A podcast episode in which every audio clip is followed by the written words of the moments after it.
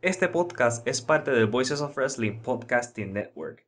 Visita voicesofwrestling.com para escuchar el resto de nuestros podcasts y leer reseñas de shows, columnas y opiniones de lucha libre alrededor del mundo.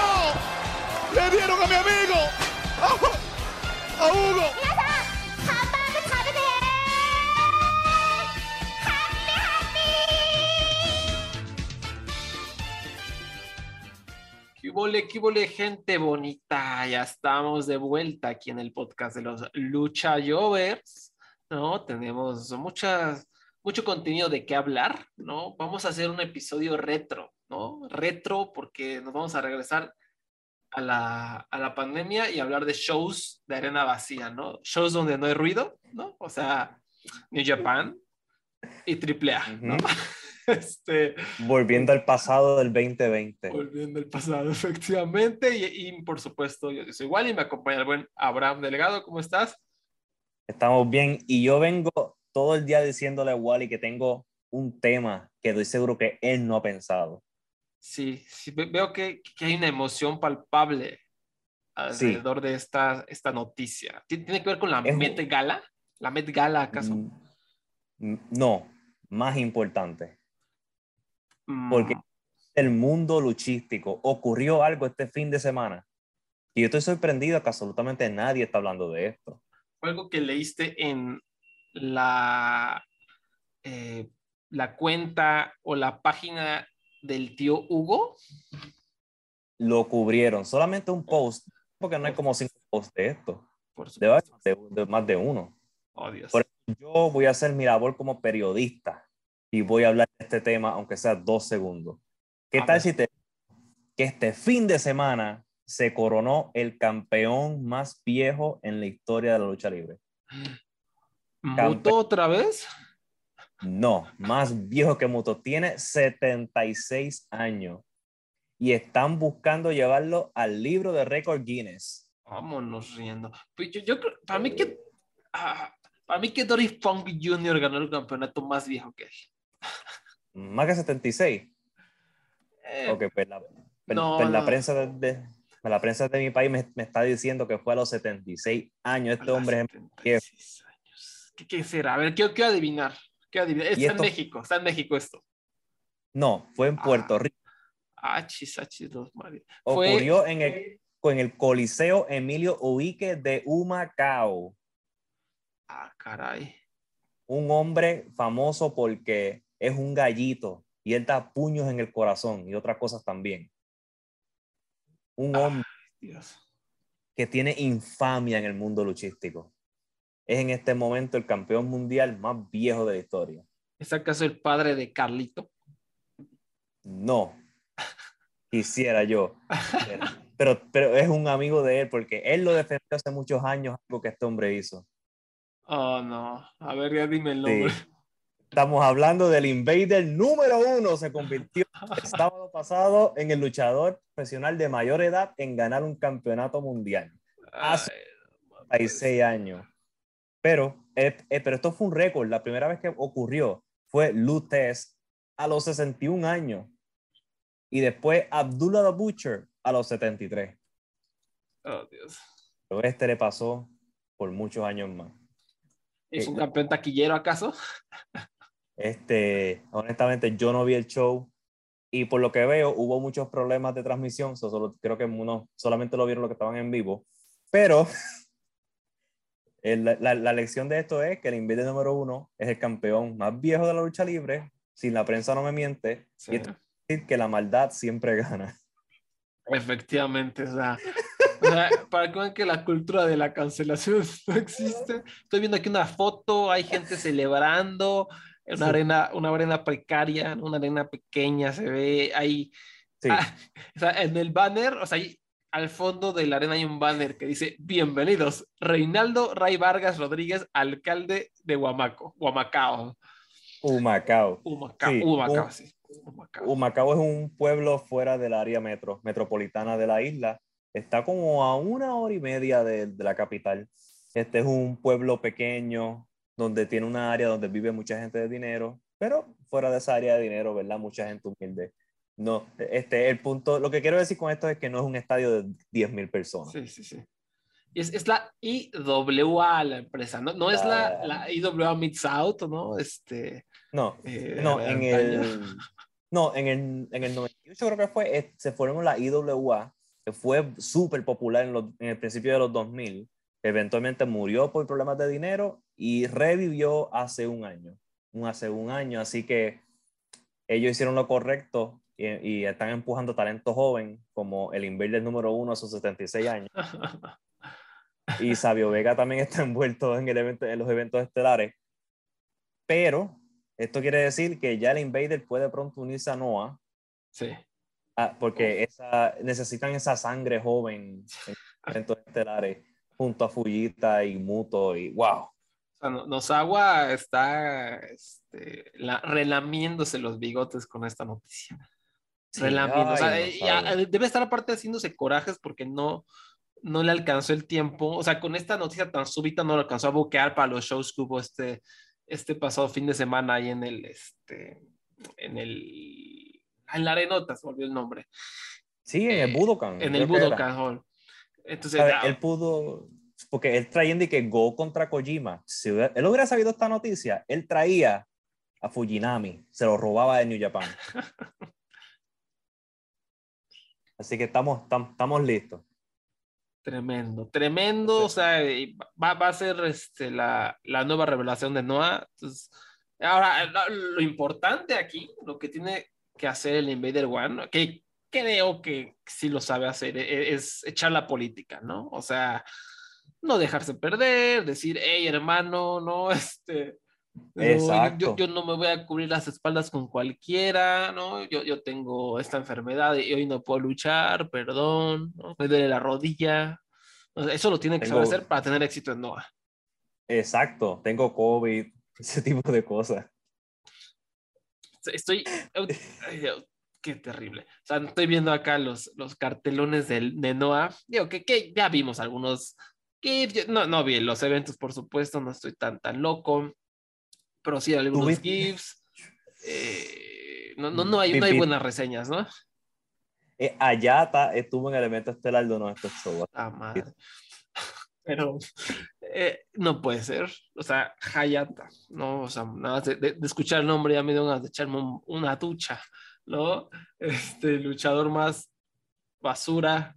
No, no es basura, es bueno Hayatita, pero es de esos luchadores que han hecho el mismo acto por años, ¿no? Y contra Eita, vámonos riendo, ¿no? Que tampoco está muy agraciado en cuanto a, a técnica se refiere tuvieron su, su evento estelar. O sea, así de precario están las cosas en el Ryogoku, ¿no? Que para los que no sepan que durante la pandemia, pues lo que hizo eh, estas arenas grandes, por eso hubo tantos eventos en el Ryogoku, en el Budokan, en, en, el Yokohama, todos esos grandotes, porque pues, está Dome. como en el Tokyo Dome, porque está de descuento. O sea, eh, pues como no puedes meter a toda la gente, pues entonces bajaron como el, el fee, se olvidó el nombre de la palabra, el, El costo, sí, el Ajá, precio. el, el precio por buquear la arena para, para hacer algún show se, se bajó. Entonces ya por eso vimos a Stardom que cada dos meses hacía un show en el Budokan o en cualquier otras arenas así. Por eso no hizo como 10 shows eh, desde el 2020 en el Ryogoku. Por eso DDT, to- todos han estado ahí en, en esas arenitas. Es porque estaba más barato. Digo, perdón, sí, estaba más barato cuando normalmente pues tiene su, su, su costo elevado. ¿no? Entonces, pues ahorita no así se pasó de reata. Se echó un show con Slex, mi pollo Slex, el australiano, que por Mm. fin ojalá le den trabajo, ¿no? Con los perros del mal de Japón. El Tejano Junior se nos fue a Noah por allá, porque Nozawa le encantan los luchadores aburridísimos, ¿no? Tejano no puede faltar. Eh, Super Crazy, por supuesto. Eh, estuvo por el Hajime Ohara. Extreme Tiger, que hace años, ¿no? Yo, o sea, se me había olvidado que, que, existe Extreme Tiger, un gran luchador, un grandísimo, grandísimo luchador mexicano que pues no sé qué pasó, o sea, como que parecía que iba a lugares, parecía que la estaba como rompiendo, pero nunca le, terminaron de abrir las puertas al extranjero y como que acá AAA se le secó el trabajo, se le secó el trabajo de Crash, o no sé si también tiene que ver que The Crash no transmite eventos y pues no pudo haber, a lo mejor elevar ese perfil. Él ha seguido luchando en MLW, pero pues ¿quién ve MLW, no? Eh, y ahí va, o sea, está, está, ah, sigue, sigue luchando como en lucha memes por ahí, ¿no? Pero como que sí se, se quedó un poquito, siento que, que estancado. O, sea, siento que él tenía para dar más y, su estrella se, no sé, se esfumó de repente, aunque sigue siendo de calidad. Entonces, pues se me hizo como bien aleatorio verlo aquí en, en, en. Eh, estuvo la gente de Dragon Gate, que al rato vamos a hablar, por supuesto, de, Dragon Gate. Hay varias ocurrencias importantes. Vamos a hacer un pequeño previo de or Alive 2022. Eh, que precisamente lo único que no me está latiendo de, de, Dragon Gate Abraham es que andan aquí haciendo algunos deals con Noah, ¿no? Como que manda gente, van y vienen. Y ahorita como que Noah no hay que tocarla ni con una varita, ¿no? De lejitos, ¿no? Como que con cuidadito. Qué increíble como eso fue de una promoción tan hot en la pandemia, en, a principio, ¿verdad? y ahora está, yo no sé, nadie le importa, ¿no? En estos momentos. Bueno, dos idiotas es tremendo. Porque aparte, sí fue como, ha sido una montaña rosa de emociones, ¿no? Empezamos eh, como que ahí, la llevaban, ahí la llevaban, con Go, con Kaito Kiyomiya, que ya lo empezaron a elevar. Le estoy hablando hace 3, 4 años, ¿no? Los compró Cyber Agent, ¿no? Que también tienen, por supuesto, a ADT, tienen eh, una buena cuenta bancaria, digamos así nos fuimos emocionando, nos fuimos emocionando, Nakajima con el nuevo personaje, Keno rompiéndola, Congo. De repente llega Reinado de Go Shosaki y todos felicidad en la pandemia, ¿no? Esto es bello, esto es precioso, y pum, ¿no? Llegó el tío Muto a arruinarnos la fiesta. Y luego le quitamos el campeonato a, Muto, que además para esas alturas ya había enterrado a Kaito Kiyomiya al supuesto próximo as, ya lo había enterrado como tres veces se nos va, ¿no? El, buen Muto pierde, digo, se, escuchó como que se murió, perdón, o sea, se, se, se, fue, se va un ratito, este, pierde, pierde el campeonato, digámoslo así. Y otra vez, ¿te acuerdas? Ya, ya estamos otra vez felices. No, Nakajima ganó el N1 Victory y va a destronar y esto y lo otro, y la rivalidad con Keno y Kiyomiya, ¿no? Es más, el primer show de, de, enero de Noah, ¿te acuerdas lo felices que estábamos, ¿no? La emoción de esos shows. Y ya se acabó. Ya se acabó, ¿no?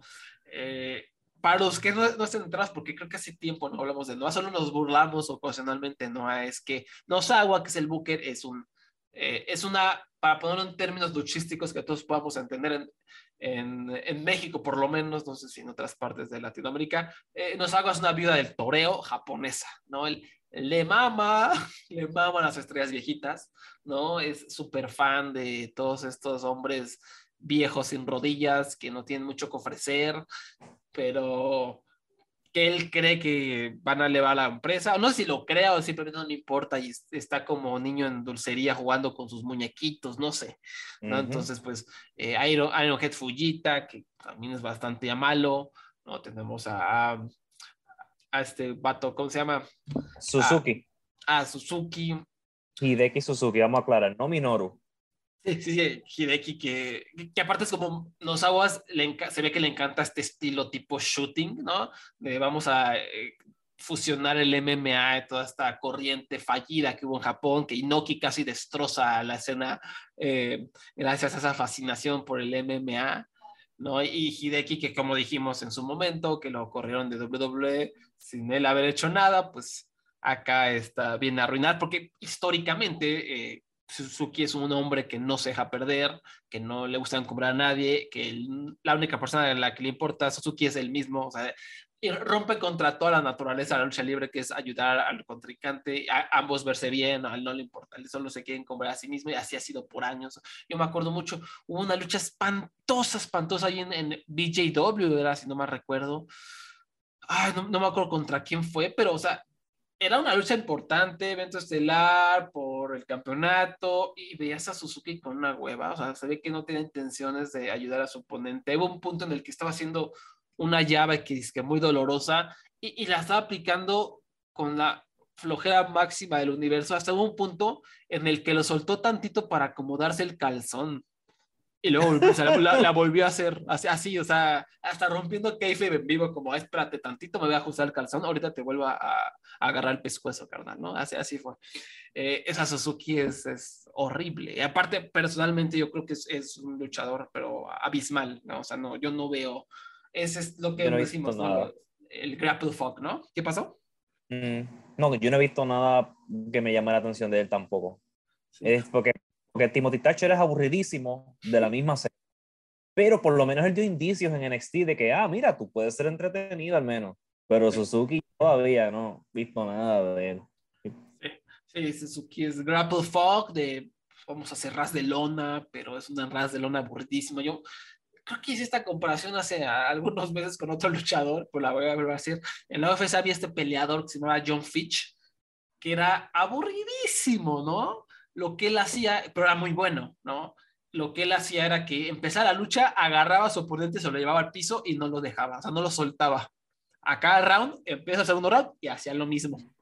Y eran 20, 20, 20, 25, dependiendo del round, ¿no? 15 o si fuera titular 25 minutos, te tenías que chutar a John Fitch, unas peleas aburridísimas y siempre ganaba porque pues por decisión pues si desde el minuto uno tiene a su oponente en el piso, ¿no? No lo deja hacer nada, pues él, obviamente pues, tiene que ganar la, la, pelea, ¿no?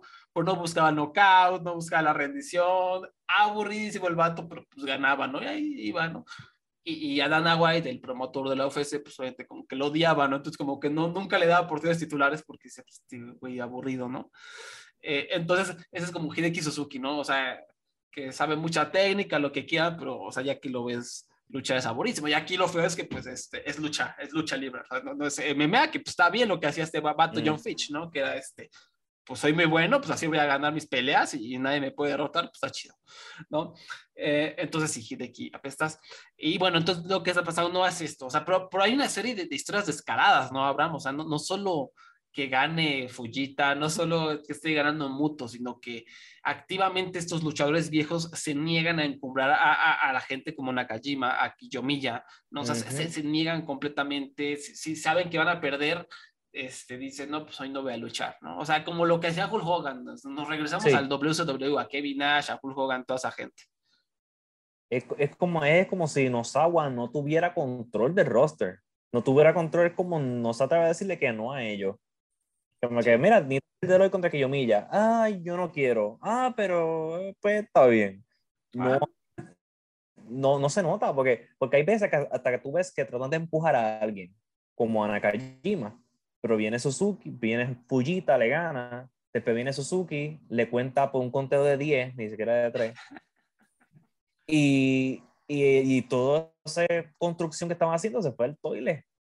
Y porque me imagino que, que no se atreve a decirle que no a tus amigos, amigotas, amiguitos y héroes de la infancia. Exacto, yo creo que también tiene que ver eso, que es su héroe de la infancia, ¿no? Todas estas personas, entonces como que, ay, ¿cómo le va a decir que no a mi héroe, no? Entonces hay ese miedo por decir, y obviamente luchadores egoístas que están aplicando la política para encumbrarse y para destruir a la empresa, o sea, a ellos no les importa. Aquí, pues lo malo es que pues están eh, este, echando entre las patas a un montón de talentos que deberían de largarse, pero sabes que Japón como que irse no siempre es tan fácil, te empiezan a ver como el traidor, ¿no? O sea, y sigan estas cuentas como que son super fans de Noah, ¿no? Hisame, todos esos, y es como una religión, o sea, si son muy clavaditos, muy cerraditos de que no solo Noah, Noah, Noah, y si te vas eres un traidor horrible, ¿no? Entonces hay como esta, esta cultura muy, que es poco normalizada en Japón en cuanto a la, a la lucha, y pues da lástima, porque estamos hablando de que Nakajima podría estar rompiendo en cualquier otra empresa, que Yomiya tiene todas las cualidades, cualidades para hacerlo, pero ahorita para mí ya no tiene nada de prestigio. Si de por sí yo le tenía dudas a Kiyomiya, pues ahorita para mí es un meco, es un mecazo. También por ahí, que, que, no, por supuesto. O sea, Congo tendrá que largarse inmediatamente, ¿no? Pero pues a dónde iría, Sí. Mm. Ah, pero pues sí está, está feito, está feita las cosas. Hablemos, hablemos de una empresa entonces con mucho talento joven que no depende de gente vieja. Triple A. Hablando de gente vieja que no le gusta hacer jobs a otros, pues Canek luchó en la triple manía, ¿no? Este, que, ah, Canek y, Rey, y, Jalisco me, me, estaba preocupando. Creo que genuinamente yo no pude disfrutar nada de esa lucha porque yo solamente pensaba, él se va a morir, él no, él no puede estar, el Rayo de Jalisco no puede estar en el ring. ¿Qué está ocurriendo? Fue, fue tristezón, fue tristezón la, la triple manía 30, la primera triple manía 30, que fue el Monterrey, en, en el estadio de béisbol de, de Monterrey. Y, ah, y, y, ah. y, seguro, ese público estaba tan, a ver, yo no pude ver su emoción solamente en imagen, porque tú no escuchabas absolutamente nada del público, absolutamente nada. Hicieron como GCW y se los olvidó poner los micrófonos al público. Increíble. Y, mi parte favorita fue cuando entra Elia Park y tú ves a todo el mundo volviéndose loco. Eso se está explotando, el estadio está prendido y tú no escuchas nada. Nada. Nada de nada. Creo que, creo que la lucha de Park contra Villano fue la única que medio se empezó a escuchar al público victorial hacia lo lejos, se escuchaba. Y, ahí en fuera, nada, durante toda la velada. Es increíble. O sea, sí, es triple A, son tontos, ni modo, o sea, ya, o sea, son tontos. Tiene la etiqueta de tontos, empresa tonta. O sea, por más que me guste, es una empresa tonta, tontitos, ¿no?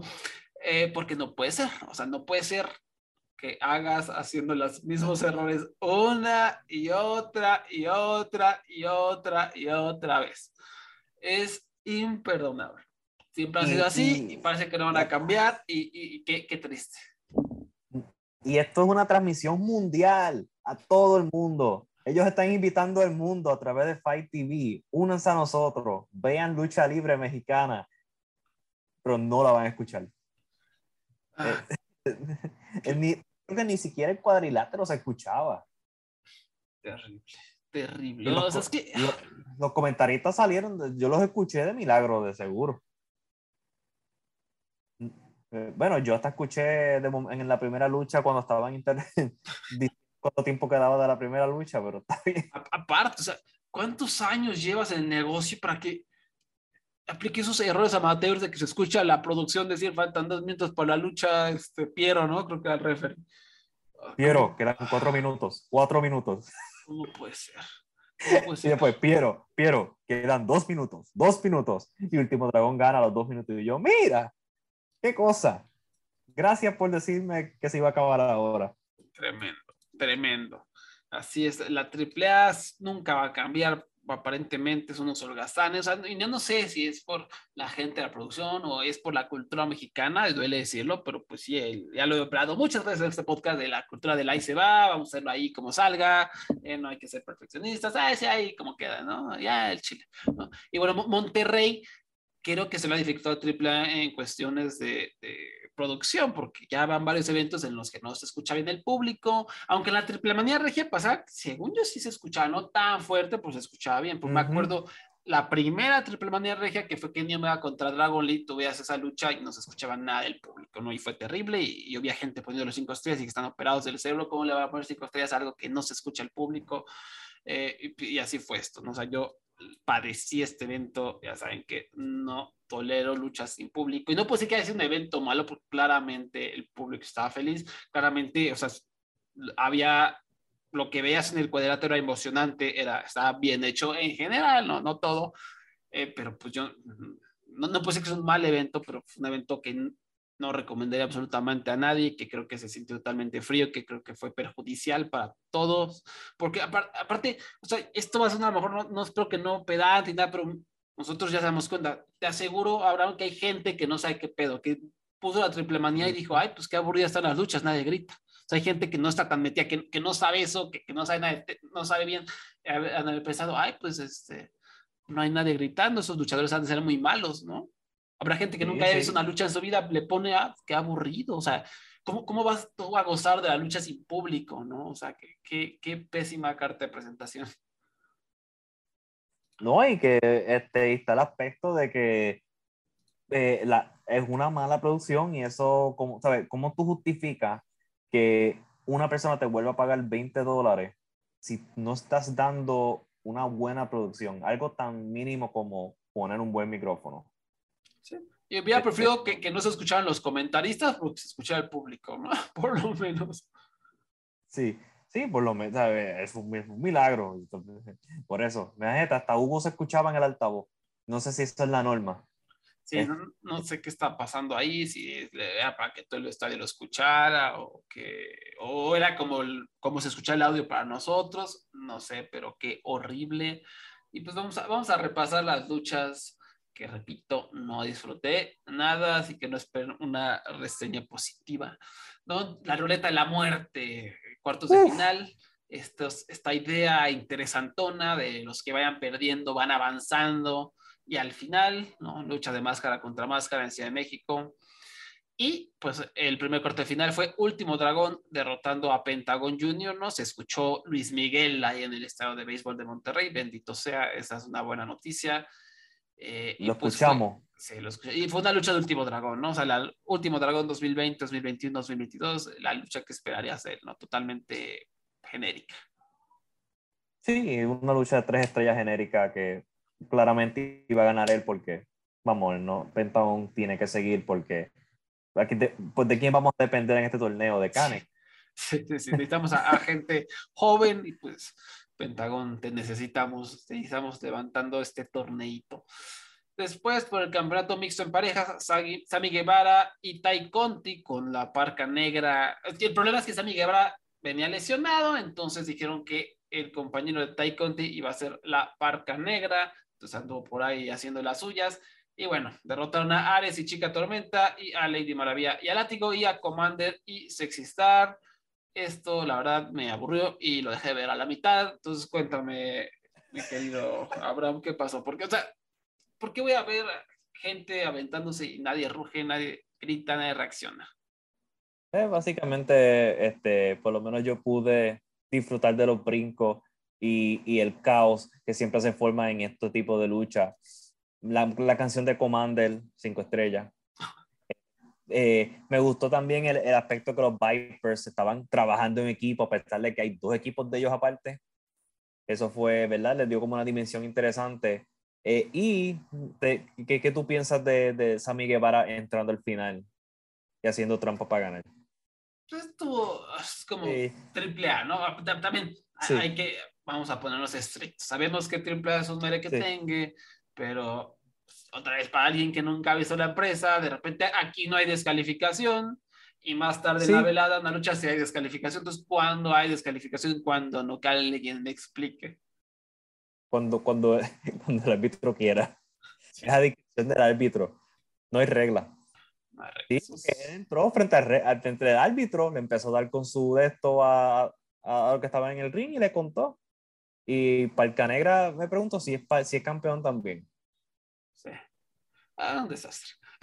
Pero bueno, o sea, por el lado positivo, pues Tammy Guevara y Conti creo que van a ser una buena pareja. Eh, seguramente van a tener muchos clics en YouTube, eh, como alguna vez lo tuvo Scarlett. Eh, y son muy entretenidos. Esto les va a ayudar a su personaje. Creo que otra vez lo, lo que hablamos de, de Conan, su booking pésimo, su booking para los gringos, no para México. O sea, esto va a ayudar más a AEW porque va a ayudar a solidificar y elevar ese personaje de rudos insoportables que están haciendo muy bien Sammy Guevara y Tai Conti. Sí. Eh, ya lo vimos en redes sociales inmediatamente, eh, ahí con el campeonato posando, ay, sí lo logramos, y esto va a ayudar a AEW. ¿Cómo va a ayudar a México? quién sabe, a lo mejor en, clics en YouTube, ¿no? En los thumbnails, eh, porque es México. Pero pues, más de eso no creo, y de todas formas son unos campeonatos que, que la triple buquea con unas verdaderas patas, entonces pues no, no podemos esperar mucho, ¿verdad? Sí, eh, que por lo menos sí, van, van a tener la correa en AEW este próximo miércoles. Entonces ahí está. por lo menos sí, esperemos que, me imagino que va a tener el mismo efecto en AAA que, que cuando FTR las tuvo. Sí, de acuerdo. Pues a Ruleta la muerte, los otros cuartos de final, LA Park derrotó a Villano Cuarto, que se ve que, o sea, que si tú estuviste en la arena, esto fue de cuatro estrellas para arriba, esto fue la lucha de la noche, esto fue increíble, la gente estaba vuelta loca, o sea, en cuanto a lo que hicieron dentro del cuadrilátero, excelente, porque, o sea, así tiene que ser esta lucha, o sea, para empezar, LA Park es un brawler, ¿no? El villano ya con la edad, pues lo que más siempre hemos dicho, ¿no? Luchadores que no saben luchar o que ya no pueden, el brawl siempre va, les va a ayudar, ¿no? hubo un momento en el que Jericho, cuando estaba como fuera de forma, empezó a hacer brawls y le funcionó, ¿no? Entonces aquí muy, muy inteligente, sangriento, se ve que estaba increíble. Yo lamentablemente pues no lo disfruté, pero se ve que, se ve que la gente en vivo la estaba pasando bomba, ¿no? ¿Cómo ves? Yo, yo tengo que decirte que yo disfruté esto. Yo, yo, yo no sé ni cómo, porque yo no quería ver esto, yo estaba como que, ay, Dios mío, ¿qué, ¿qué va a pasar aquí? No sé, pero cuando se empiezan, entonces yo hasta en un momento que están un eh, villano dándole los sillazos más suaves del mundo de Lea Park, y, yo y yo pienso, ¿qué es esto? ¿Qué es este chiste? Entonces de momento él coge la silla y le da el sillazo más duro que puede darle en la cabeza directo a Lea Park y yo, oh, wow. Entonces veo que empieza a, le abre la, la máscara, lo pone a sangrar, entonces lo muerde, escupe sangre de Lea Park y yo, wow, ok, estoy en esto estos dos hombres se dieron hasta en la madre y yo me disfruté, yo tengo que decir lo que yo no me esperaba, de, de, una lucha que yo no esperaba nada, le doy tres estrellas y media, porque yo de, de nada, si, con el público cuatro, porque me lo disfruté demasiado. Y la música de Villano Cuarto, cinco estrellas. yo, yo la tengo que poner en mi celular de Rington. La Pantera Rosa, sí, no, y este... Sí también el Slack, ¿no? Hay de Voices of Wrestling, la gente está feliz con el tema del villano. Sí. Y, sí, se ve que estuvo bomba, bien trabajada, sangrienta, lo que tiene. Sí. aparte, esa sangre, ¿no? Esa intensidad, pues es lo que tiene que ser. Estás luchando por tu, máscara. O sea, son cuartos de final, pero estás luchando por tu máscara. Y eso lo trasladaron y el Park sigue siendo estrella, sigue, sigue sabiendo exactamente cómo luchar cómo comportarse, cómo tener esa aura de, de, de, luchador, patea traseros y nadie es como él. De verdad es, es una leyenda viviente el hombre.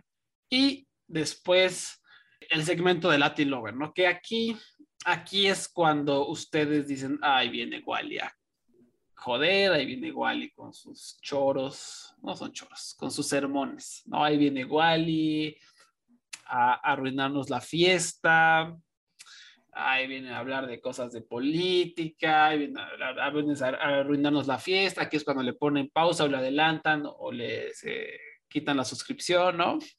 Pero a ver, hay muchos podcasts de lucha ahí que ya saben de qué hablan, lo mismo es siempre, no analizan como deben analizar, eh, totalmente superficial, eh, que hablan de las mismas empresas una y otra vez, donde no van a encontrar ningún valor agregado. ¿no? Aquí siempre van a encontrar el valor agregado, como siempre lo han encontrado. Entonces, ¿qué pasó aquí?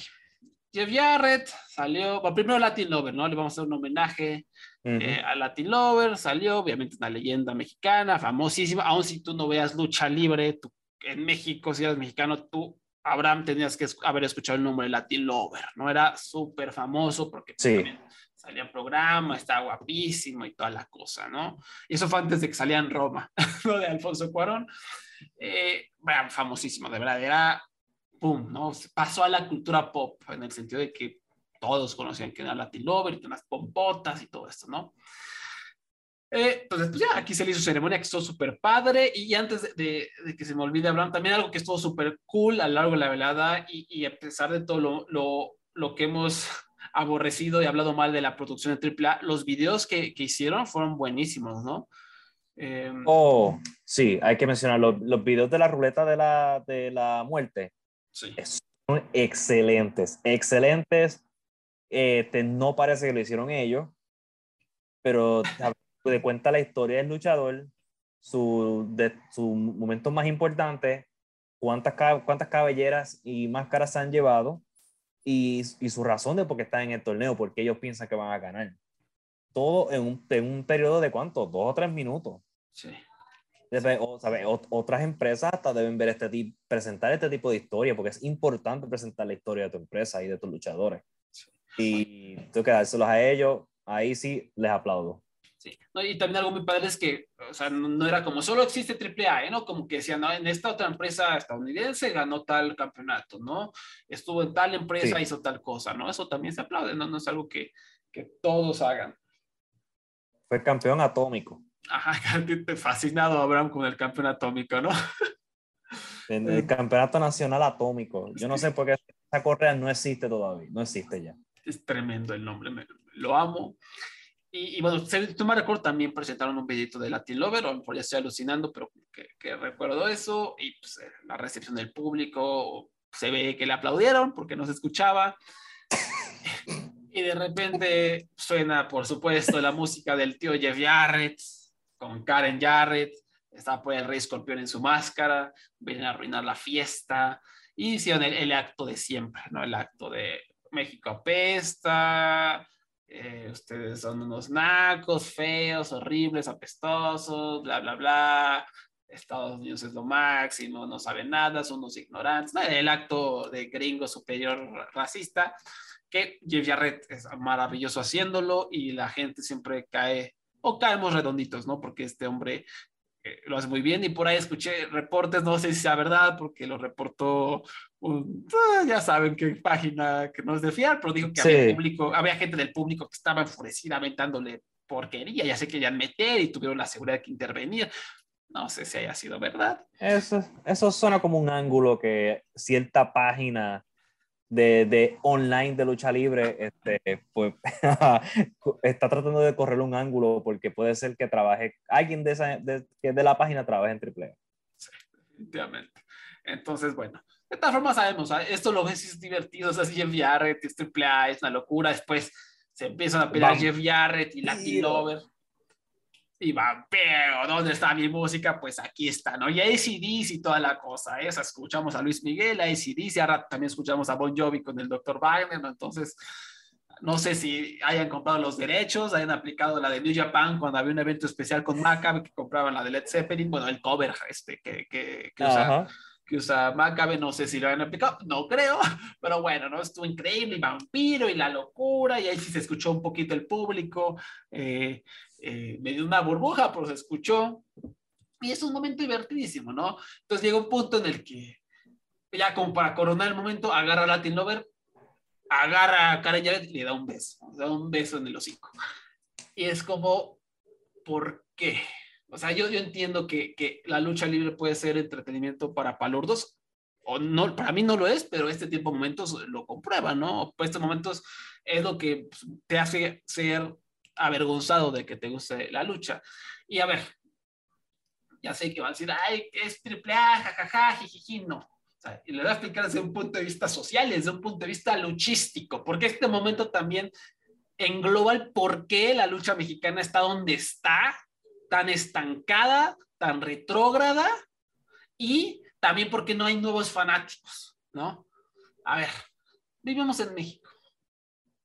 Hay estas son estadísticas reales. 80 feminicidios en febrero de 2022. No, o sea, en agosto del año pasado tenemos 113 feminicidios y son los que se reportan, porque como todos sabemos es un país misógino, sexista, horrible, apestoso, desaparecen mujeres, donde las mujeres viven con miedo. Y yo, yo ni siquiera sé por qué le estoy diciendo esto, yo soy hombre, ni siquiera sé lo que es vivir con ese miedo. Yo tengo el privilegio de ser hombre en este país, ¿no?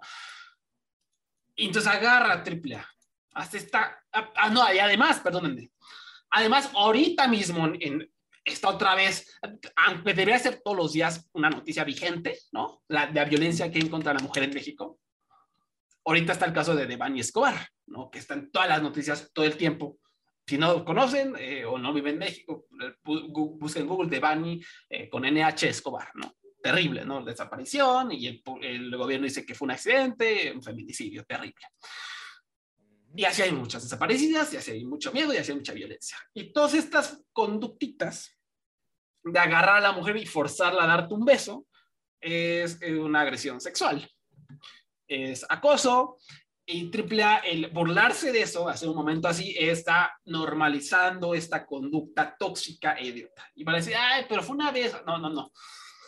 Esto es se hace una y otra vez en México y en la lucha libre, por supuesto, se ha hecho históricamente en, la, en el cine, en la televisión, de tratar a la mujer como si fuera un objeto, de que yo, el hombre, puedo hacer lo que quiera con la mujer, esto se hace una y otra y otra y otra vez se ha reforzado este estereotipo de que está bien agredir a la mujer, está bien agredir a la mujer, está bien, no pasa nada, son objetos y eso, repito, lo ha reforzado los medios de comunicación y la lucha libre, por supuesto, uno de ellos. Aquí AAA utiliza, aparte, lean el mendigo cuarto. Así está lo de Debañez que va en las noticias y haces esto. Y ja, el público explotó, ja, ja, ja, se escucha acá la risa, ¿no? Del público y uy, celebración, ¡ah! Los gritos, ¿no? Qué diversión, ¿no? Entonces, eh, pero este tipo de cosas normalizan conductas totalmente erróneas que, si tomamos en cuenta todos los años de normalización, pues son profundamente tóxicas. Y, y repulsar estos estereotipos no ayudan a nadie. Y literalmente lo hicieron, ¿por qué? Por un popo barato, en un estadio barato, en un evento barato, mal producido, ¿no? Entonces, ¿para qué? ¿Cuál es la maldita necesidad de, de utilizar este tipo de prácticas totalmente retrógradas, que no te ayudan a nada? Otra vez, y ahora, van a decir, ay, no, no seas sangrón, y cállate, no, no, me importa nada de esto, ¿no? Del aspecto social, va. Entonces, escuchas este programa es porque te gusta la lucha libre, te, sabes sobre la industria de la lucha libre, que es lo que aquí discutimos este tipo de acciones no, desde un punto de vista del deportivo, luchístico, no ayudan absolutamente nada, nada, no divierten. No, o sea, si, ve una, un Summer esto, a menos de que sea un hillbilly de Alabama, ¿no? este, va a decir, esto está mal, esto es de, eh, ¿quién ve esto? ¿Quién ve este, este, entretenimiento de palurdos? ¿Quién ve este entretenimiento de gente tonta para celebrar esto y burlarse de esto? No es gracioso asaltar a una mujer, ¿no? Y Triple A lo hace, ¡ja, qué chistoso es, ¿no? Entonces, todos esos potenciales fanáticos no van a ver, volver a ver este producto porque van a decir, ah, este producto es sexista, este producto es misógino. Ahora, lo que decía hace rato, esto encapsula lo, lo, lo, estancada que está la lucha. El hecho de que sea 2022, que ah, vuelvan a hacer estas tonterías, es lo mismo. ¿Por, por qué? Porque es lo mismo que hacían hace un año, hace dos años, hace tres años, hace 20 años, hace 30 años, porque no evoluciona la lucha libre mexicana, pues estancada, porque siguen repitiendo modelos. ¿Por qué? Por eso Conan salió con los John Box al final, porque tiene, tenemos que recordar al público que los extranjeros son malos. Miren, y aquí están los Joe Box, los extranjeros son malos. Y ahí viene Conan a, hacerla. Por eso Jeff Jarrett salió a, iba a aventar tortillas, según reportes, ¿no? También iba a aventar tortillas, no, no se, los, no se las dejaron aventar. Y otra vez, vamos a burlarnos con insultos racistas, jaja, jijiji, muy chistoso, ¿no? Y, y sigue funcionando y funciona y funciona. En vez de intentar inventar algo nuevo que entretenga a ese público, que encubra tu roster, que encubra tus luchadores, que haga evolucionar a la lucha libre, que la haga salirse de esta esfera de que es un, es un entretenimiento para tontos, porque lo que nos demostró este segmento es que es entretenimiento para tontos, ¿no? Todo este segmento. Por más que fue chistoso Jeff Jarrett, jaja, y yo sí me divertí viendo Jeff Jarrett de vampiro y Latin Lover, realmente fue una tontería. Y pues si, reproducimos estos estereotipos, sí, efectivamente es entretenimiento para tontos. Al que, al que le duela y al que quiera quitar la suscripción y mentarme la madre en Twitter, no me importa. Esto lo comprueba, ¿no? Eh, entonces, no, simplemente es una demostración de lo atrasada que está lucha, por eso no evoluciona, por eso no tenemos fanáticos, por eso al luchador se le... Y también, vean desde este punto, por eso al luchador se le paga una mierda, ¿no? Yo estaba platicando con alguien precisamente este tema, ¿no? O sea, ¿por qué Canek tiene que salir a luchar por su máscara, según, ¿no? No puede ni caminar porque hay barallo de Jalisco. ¿Por qué ves a gente, a luchadores, rogando porque les depositen dinero durante el COVID porque se están muriendo? A pesar de que tiene una larga carrera, a pesar de que ya perdió su máscara, a pesar de que tuvieron el varo de su cabellera porque les pagan una miseria. Parte porque vivimos en México, vivimos en un, en un país de tercer mundo. Sí, en parte porque es todo un desastre social el país. El gobierno es un desastre, siempre ha sido un desastre, por años ha sido un desastre, el salario está del carajo, a los luchadores se les paga terrible. Pero también, si tal vez la lucha pudiera ser un poquito mejor, ¿no? Y pudiéramos tener más fanáticos, pudiéramos llenar más arenas, pudiéramos atraer más gente, tener más publicidad, pues a lo mejor el luchador se le pagaría mejor. Pero llegas ¿Cómo vas a tener nuevos fanáticos? ¿Cómo vas a, obtener nuevos patrocinadores? ¿Cómo vas a obtener nuevas oportunidades de marketing si tienes a un carnal agrediendo sexualmente a una mujer en vivo, en un estadio de béisbol? ¿No? Entonces, desde cualquier punto de vista es malo es tonto socialmente, es, eh, terrible, es desagradable, eh, no, no, no, tiene cabida en ningún punto, en, de ninguna manera, y desde el punto de vista logístico solo atrasa a la empresa, solo la, la se ve retrógrada, solo la se ve eh, anticuada, o sea, no, no, hay por dónde defender estos momentos, ya, ya, y, repito, peor tantito, es malo peor tantito en la situación en la que estamos actualmente, ¿no? Con lo de Devani, peor tantito, y se atrevan a hacer esas mamadas, imperdonable, ¿no? Entonces, qué oso, qué oso, la verdad, AAA, que, que hagan esto. Lean, lean el cuarto, por lo menos. Normalizar este tipo de conductas no está mal. Yo otra vez repito, ah, van a decir, no, pues es que una, una vez no pasa nada, no, una vez son muchas veces, ¿no? Ese un morrito, morrito que vive con un papá misógino que le pega a su mamá, y luego ve en la tele que sus héroes, el Latin Lover, su gran héroe, está agrediendo a una mujer, ah, pues entonces está bien, entonces yo lo voy a repetir. No, a eso me refiero. Eso no está chido. Entonces, no mames, triple Pero bueno. Ya, perdón, vamos a pasar a la siguiente página. ¿Está bien? Vamos bien. Estoy de acuerdo contigo en todo. Muy, muy molesto.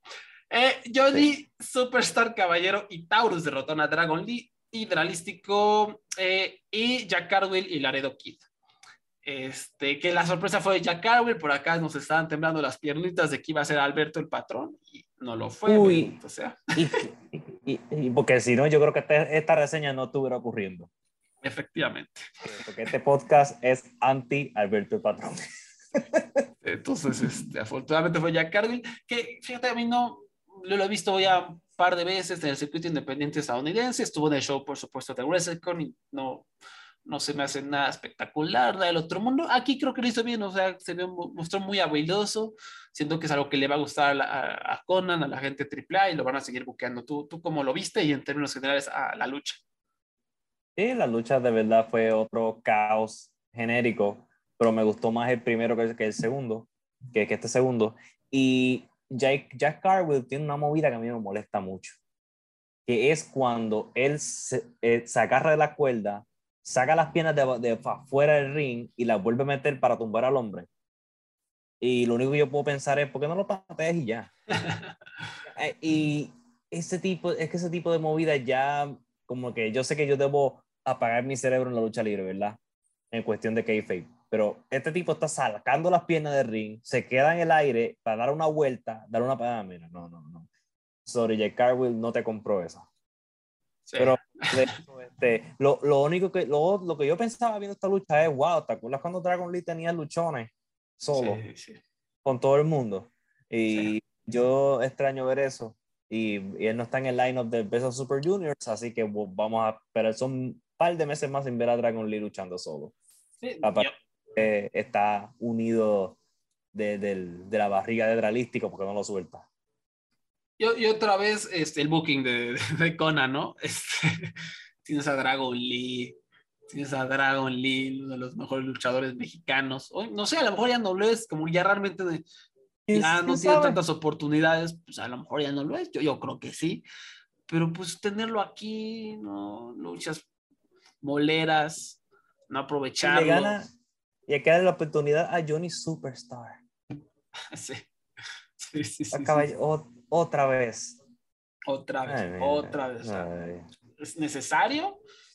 Johnny Superstar, un luchador muy sobrevalorado que a mí me cae súper bien, pero pues realmente eh, eh, este nivel de empuje que tiene a todos los que va, no sé si lo merite. Qué bueno, es un buen tipo, pero porque si tienes allá Dragon Lee, tienes allá Dralístico, que bueno, a lo mejor Dralístico no es tan bueno, ¿no? Tienes a Laredo Kid, tienes a Taurus, porque Taurus Taurus hizo esta lucha exactamente hace un mes, hace dos meses, hace un año, hace dos años, hace tres años. Taurus sigue en el mismo spot y es increíble. Tienes a este hombre que es increíble en todo lo que hace y no, no lo buqueas, no lo haces evolucionar, está estancadísimo, está ahí como la base, ¿no? Juan Base debería llamarse en vez de Taurus, Juan Bases. Ya, porque es lo único que hace. ¿No? Y, pues, ¿qué? Tiene que, tiene que Impact sacar a Taurus de AAA para que Taurus tenga que hacer cosas diferentes. Tiene que Impact salvarlo, porque, porque siempre estaba en luchas de equipo, pero no era la misma tres luz de, tres equipos de AAA. Ay, el buen Donald siempre tan creativo. Esto es de lo que les hablo, tal vez el booking anticuado, ¿no? No, no hay ganas de innovar, o sea, en ningún aspecto, ni en el segmento de Latin Over ni en esta lucha, o sea, no, no veo las ganas, lo mismo de siempre, de siempre, de siempre.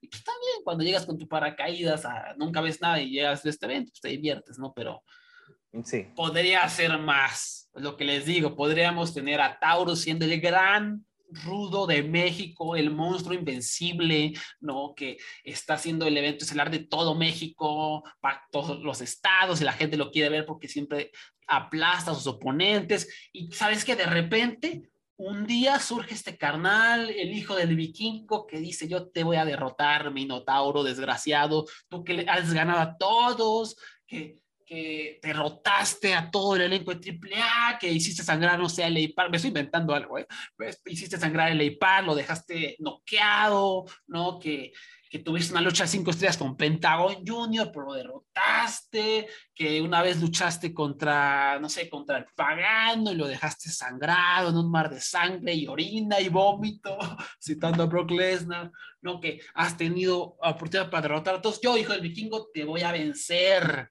te voy a derrotar, voy a hacerte, eh, quitarte el invicto, ¿no? Digamos lo que está invicto Taurus. Y ¡pum! Ahí va la gente y se hace este ruido y por fin le va, alguien podrá derrotar a este monstruo.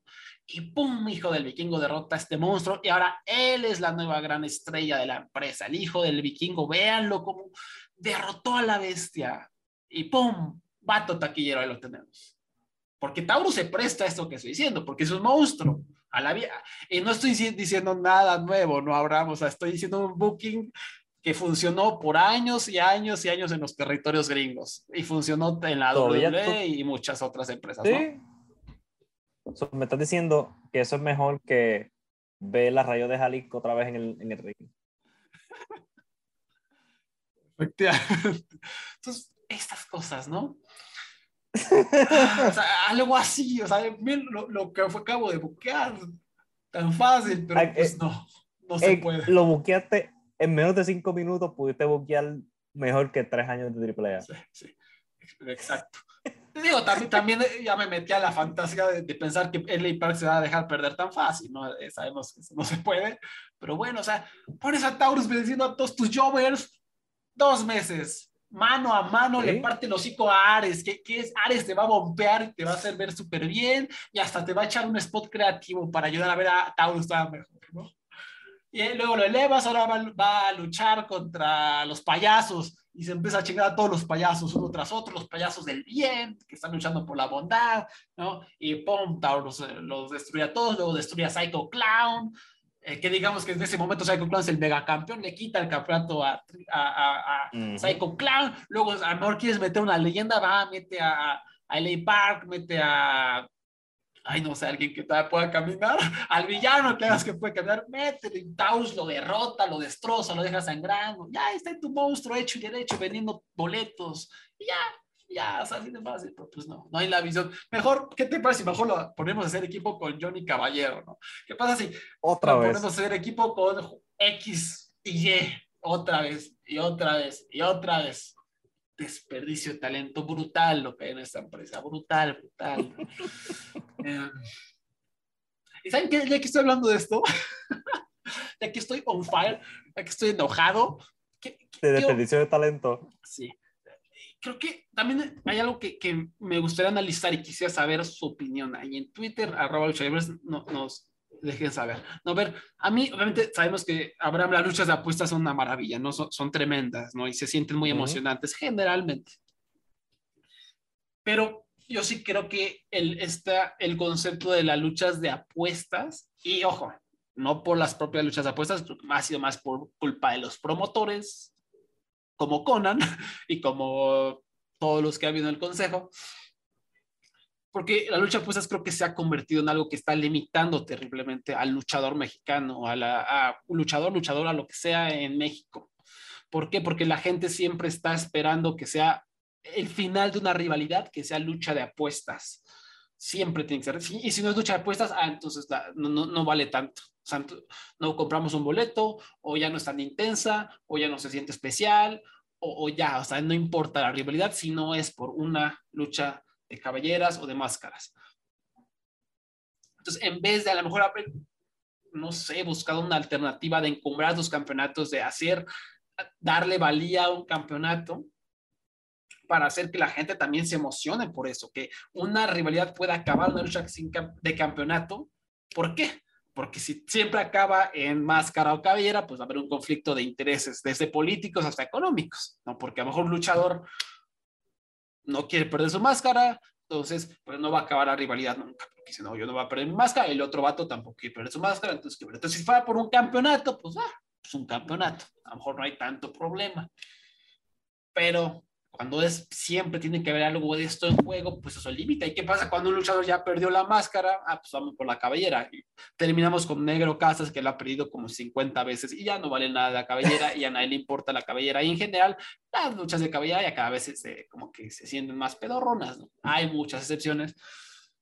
Pero no sé, o sea, sí he llegado a pensar esto, a pesar de que las luchas de apuestas son maravillosas, sí siento que, que pues, ha sido una esta limitante, ¿no? De que en vez de que una, una rivalidad fuerte, de que podamos crear una rivalidad que pueda terminar sin la necesidad de que alguien pierda su tapa, pues eso ha mermado la posibilidad de tener estas grandes luchas taquilleras. El gran ejemplo, el Park contra Rush. O sea, tenemos a dos hombres que no se van a dejar perder, no quieren perder, ¿no? Hombres con enormes ego. Pues entonces no vamos a tener el desenlace de esa rivalidad nunca, aparentemente, ¿no?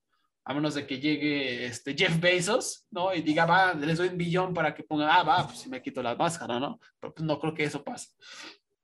Entonces, pues si fuera por un campeonato, o si, o si el mexicano, más que nada, no es esto, si el mexicano estuviera acostumbrado a decir, ah, van a acabar la rivalidad de una jaula, ah, ya, o sea, el que gane ya, él, es el triunfador, él, es el digno triunfador de esta rivalidad, es, es mejor hombre que el otro.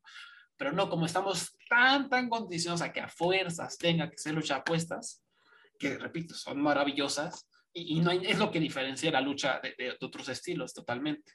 La lucha apuestas es algo que nadie más puede replicar. Y bueno, Dragon, eh, eh, vean lo que estoy diciendo. Estoy, mi sueño guajiro lo veo en Dragon Gate. Dragon Gate está haciendo todo esto que estoy diciendo, ¿no?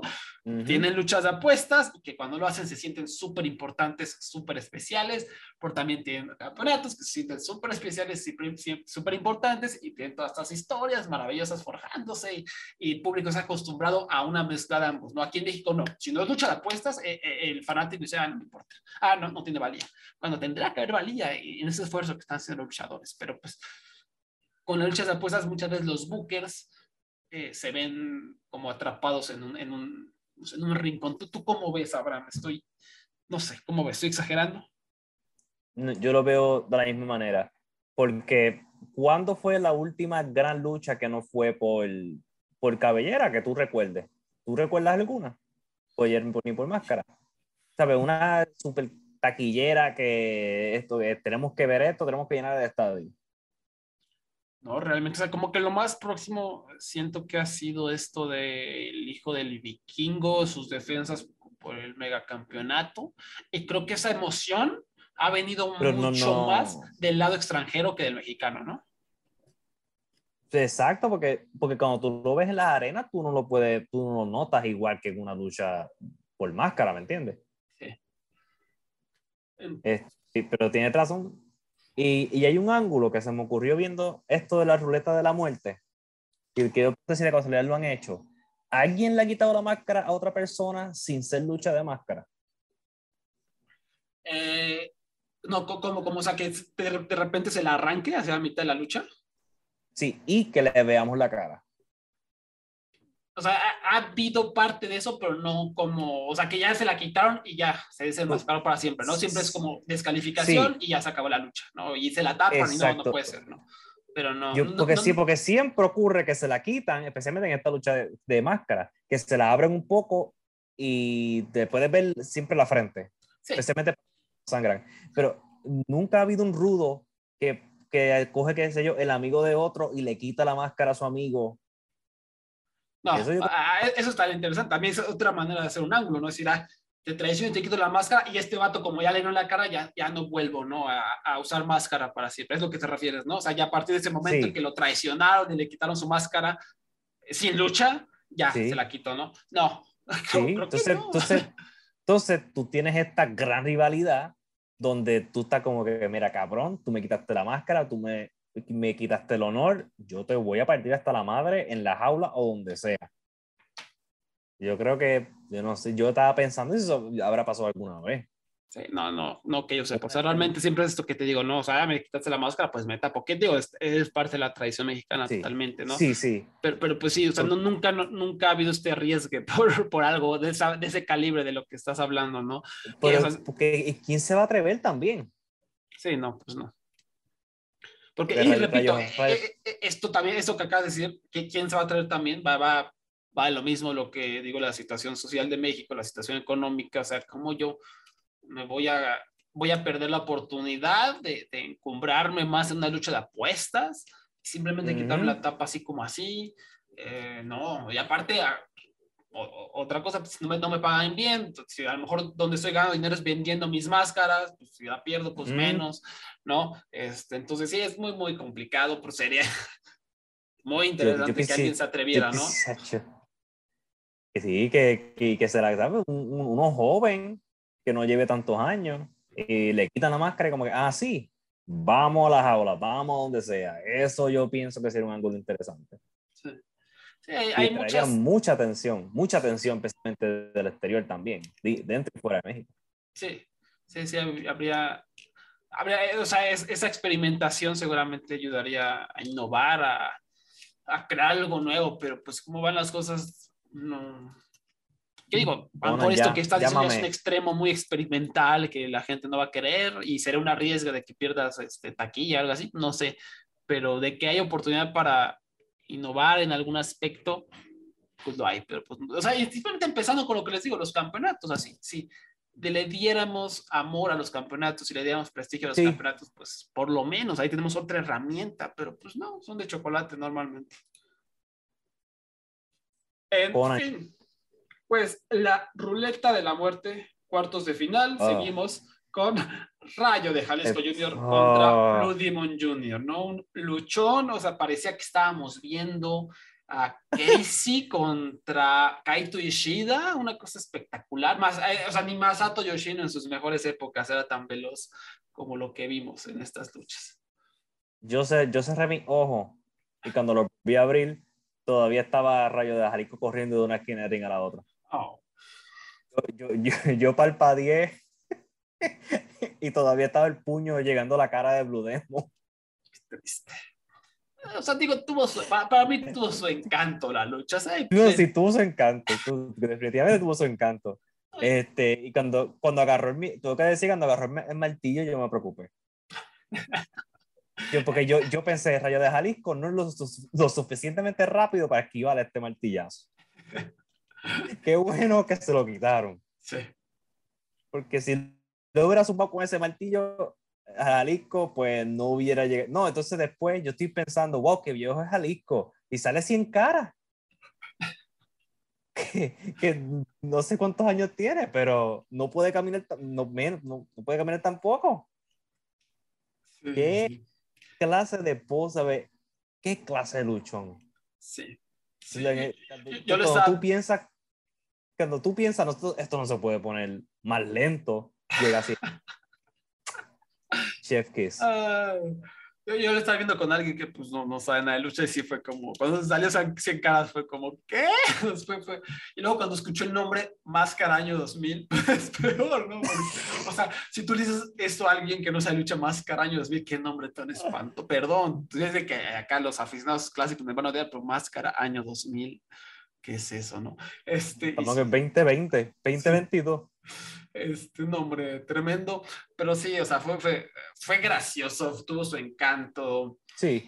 Eh, y, y, y yo, de verdad, se agradece mucho el esfuerzo del Rayo de Jalisco, 62 años que no puede caminar, echarle todas las ganas del mundo, y hasta me sentí toda peor toda la situación de la producción, porque otra vez, o sea, para, no sé si yo, yo a lo mejor me estoy poniendo en zapatos que no debo, pero si yo tuviera 62 años y, y le echara todas las ganas por tener esta lucha en un estadio de béisbol, y, que de repente, no sé, que me digan, ah, pues te vimos, pero no se escuchaba el público, se ve que todos estaban aburridos, estaba muy apagado, no se escuchaba la atmósfera, pues qué excepción, o sea, qué triste que yo hice este esfuerzo para que nadie lo haya aprovechado, o solo una pequeña parte, o sea, los que estuvieron en vivo lo hayan sentido, ¿no? Sí se me hace como muy feito, ¿no?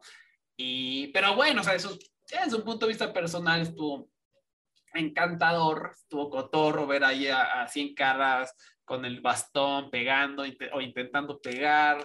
Obviamente es toda la, emboscada de la nueva generación dinamita. Y luego Radio de Jalisco Junior nos amenaza, ¿no? Con que, con que no, esto no, se ha acabado, les voy a partir la madre. ¿Qué, qué, qué clase de amenaza a nosotros? Sí. Como televidente. Eh, pues digo. Yo, pobrecito. Yo espero que se busque un buen equipo. Sí. Yo repito, no estuvo, estuvo mal tuvo su encanto, pero otra vez si analizamos fríamente y decimos esto para qué, esto a quién le va a ayudar, esto de verdad venderá boletos, o sea, o sea, esto lo veremos en 40 años, veremos al hijo del vikingo sin rodillas luchando contra el pagano, este, ¡Ah! pagando ya, así que destruido totalmente. A Fénix. Sí, o sea, y nosotros, a tú y yo, diremos, ay, vamos a ir a Triple Manía 70 para ver al hijo del vikingo apostar la cabellera contra el paganito, ¿no? No sé. Sí, o sea, resultará porque ellos, todos esos que, están interesados en ver a Rayo de Jalisco Junior, eh, no sé, van a, perdón, van a perecer. O sea, eso es lo que decimos. Por eso, eh, cuando hablamos de ratings, ¿qué les digo? ¿Cuál es el demo? de, 18, 18 49, Sí, los que pagan y los que están trabajando. Sí, entonces la AAA con esta lucha no está apelando a ese 18 a 49 años, no está apelando a crear nuevos fanáticos. Repito, si alguien nuevo que nunca ha visto lucha ve esto, ¿qué es esta porquería? ¿Por qué voy a ver esto que se súper falso, súper torpe, súper lento? Da lástima repito, me estoy poniendo los zapatos de alguien más, si yo lo disfruté, me, me, pareció encantador, pero pues no creo que esto mueva números realmente, creo que es muy torpe, muy... Eh, no, no, no, hay visión, o sea, no hay visión en AAA, y esto es una clara muestra de ello. Ah, bueno. Y ahora, y ahora vamos a tu lucha favorita de la noche. Espera, pero una, una, estadística eh, entre Blue Demon y Radio Jalisco, 117 años. Nada más ahí se las dejo. Eh, después, mi lucha favorita de la noche, como dijiste, Bandido, Pagano y Talla derrotaron a Andrade, el cibernético y Deona Purazzo. ¿Qué te pareció esta lucha? Yo creo que se acabó, yo creo que se acabó hace cinco minutos. Este, lo único que lo único positivo de esta lucha es que Bandido y Andrade, yo espero que luchen pronto. Y el final ocurrió y yo estaba como confundido. Yo, ¿qué pasó? Espérate, ¿qué? Ya hubo una descalificación porque usaron este, el extintor de basura y el árbitro dijo, no me gusta eso, se acabó la lucha. Y, bueno, eso, ¿qué más tú puedes decir de esto? Que tú puedes, Bandido y Andrade se la comieron, lo otro estaba aburrido y se acabó porque sí, de momento, después de como dos horas.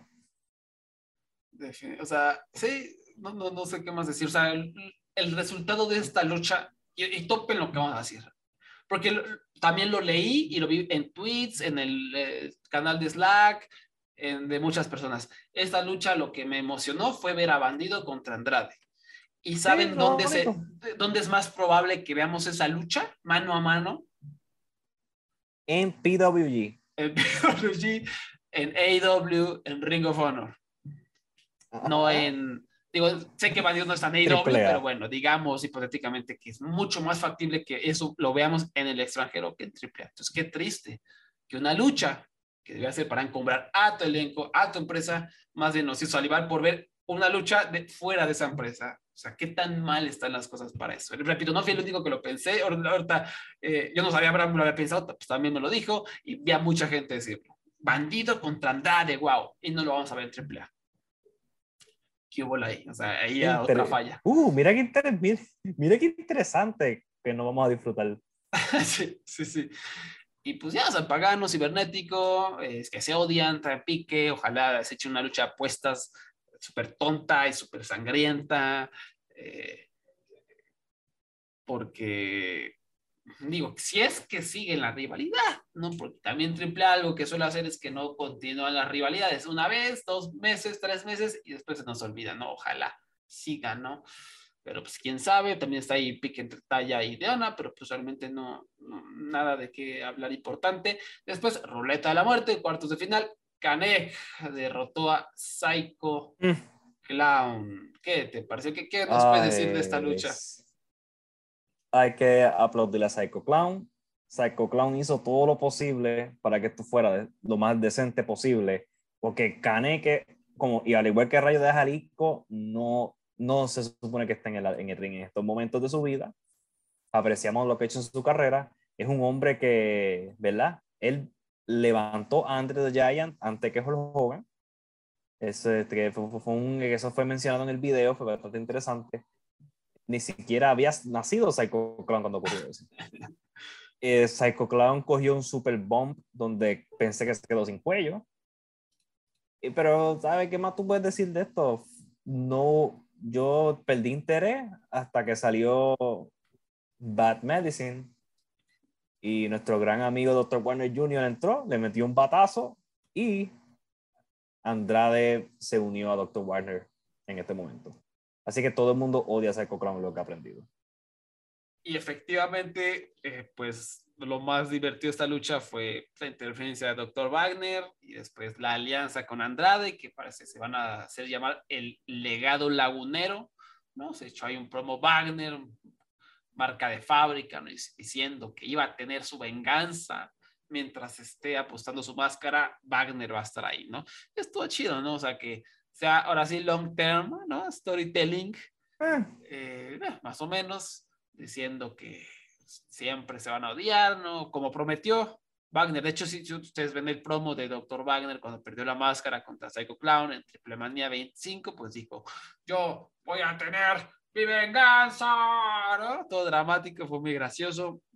Claro, en esa época como que dio a entender que su hijo es el que va a ayudarle a cobrar venganza, pero pues su hijo no es tan bueno, entonces pues él mismo va a tener que seguir buscando su venganza y pues Andrade va a estar por ahí. Creo que está entretenido este asunto y pues Psycho Clown ya sabemos que, que, va a ser muy entretenido, va a ser algo taquillero, sea lo que sea, porque pues Psycho, Psycho vende taquilla, Wagner vende taquilla y pues esperemos que esto sirva también para de alguna manera cederle la antorcha a Andrade, ¿no? O sea, decir ya, Wagner, yo ya estoy viejo, que Andrade tú vas a seguir con la venganza, tú vas a seguir siendo como esta gran estrella mexicana, no sé, algo así se me, se me ocurre. Ya estoy, estoy, agotado de AAA.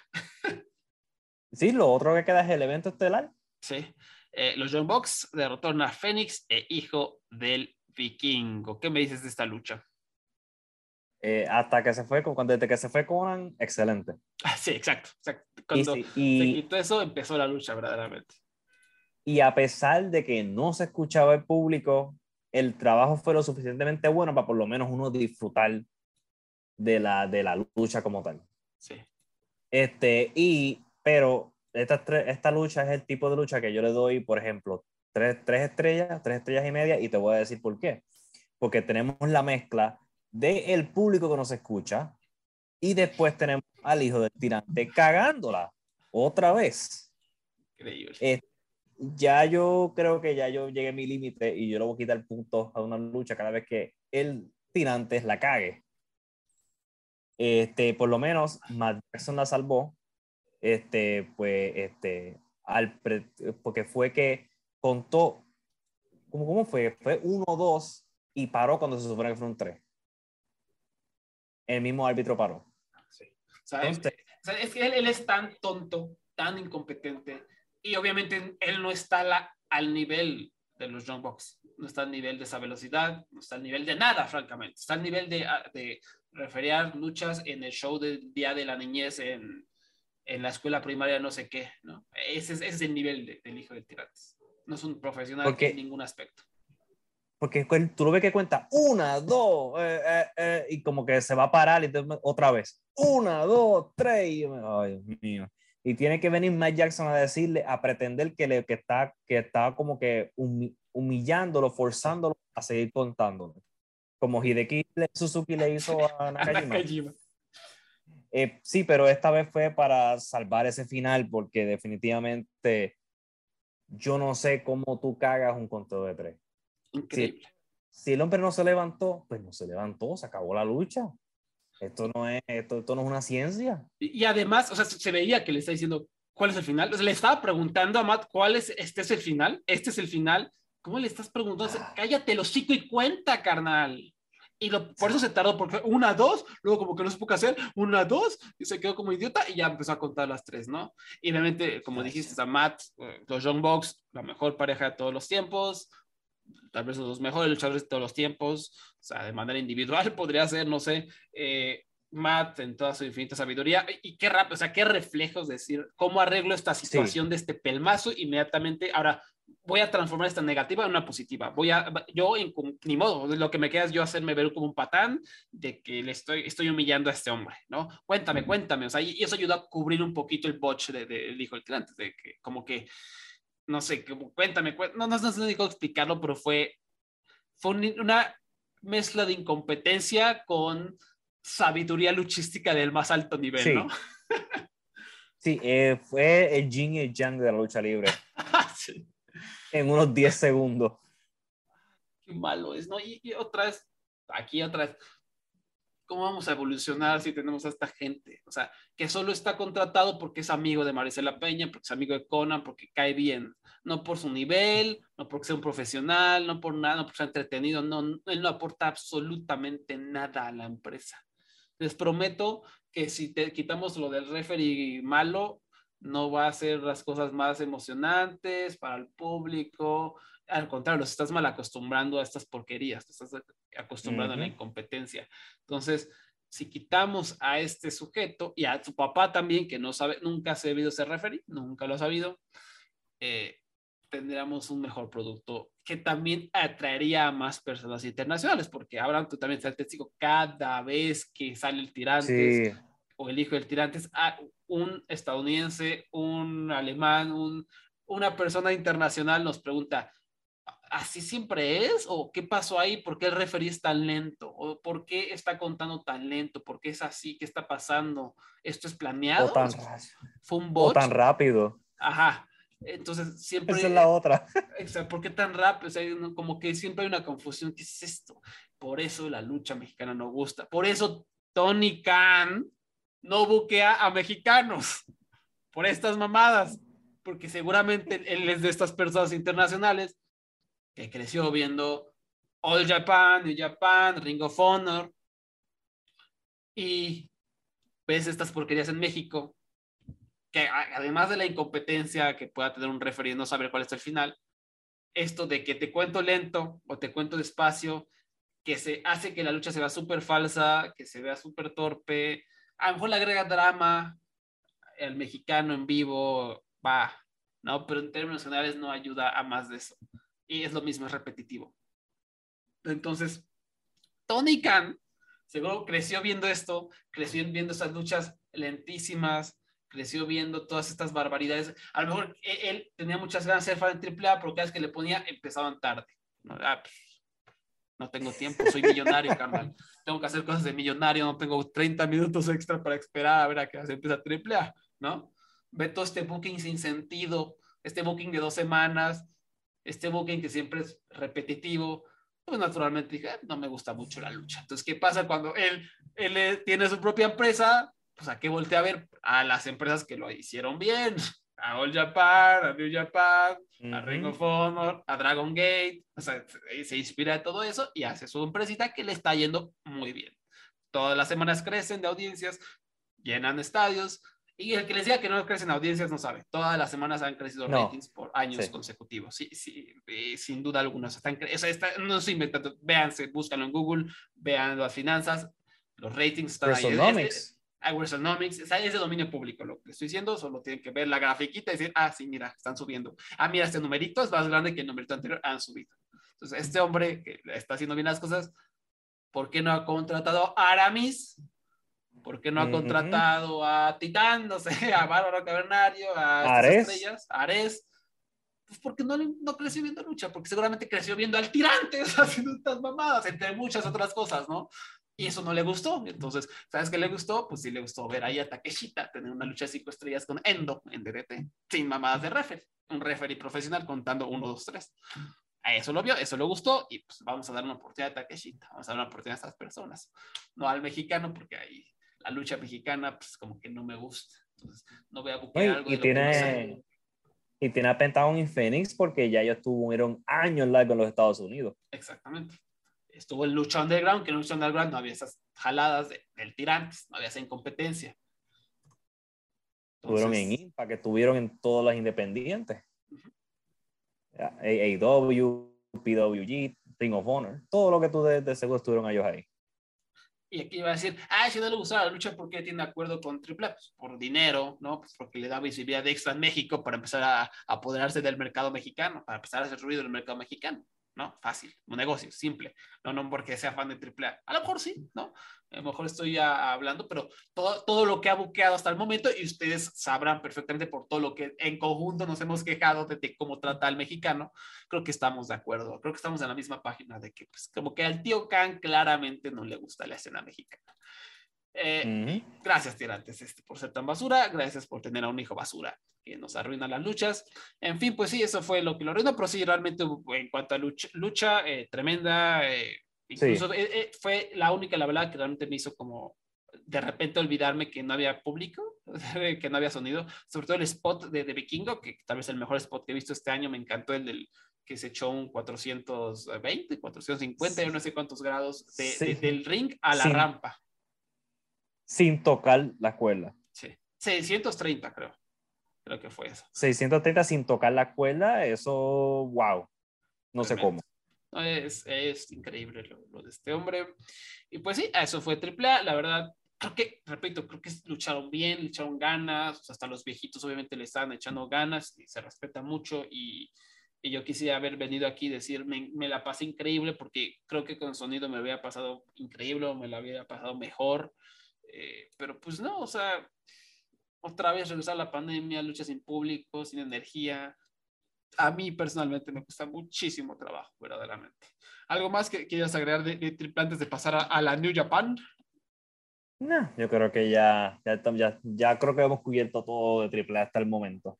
Vamos a ver qué tal el show de junio. Ojalá, Esperemos ojalá mejore la público. producción. Yo, con, eh, con que mejoren el, el, la producción, yo puedo hasta pasar un show malo. Sí. sí. A ver, a ver qué sucede. Además, las semifinales me parece va a ser, ahorita se, la, se las debo, eh, Rayo de Jalisco sí. contra, ay, no sé, ahorita lo busco y se los digo, pero no. bueno, vamos a pasar a New Japan Pro Wrestling.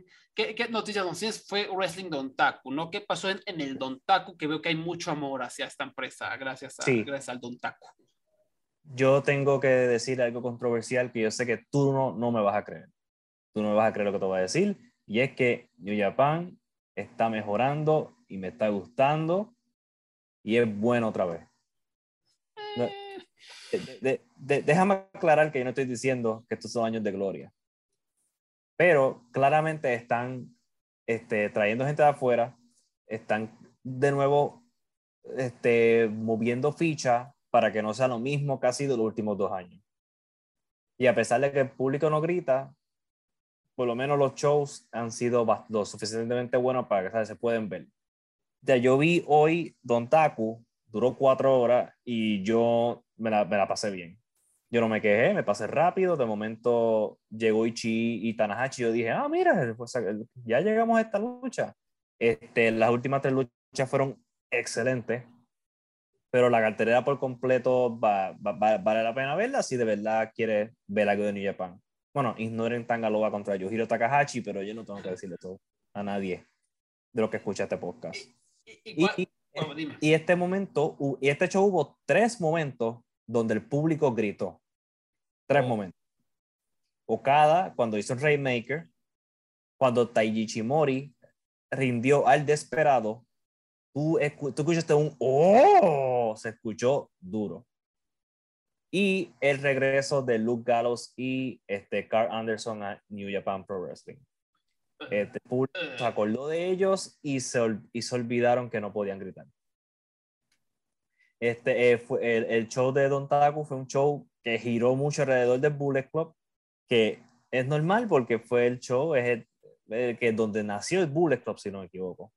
Y por eso es que todos los años siempre hay como un giro en torno al Bullet Club.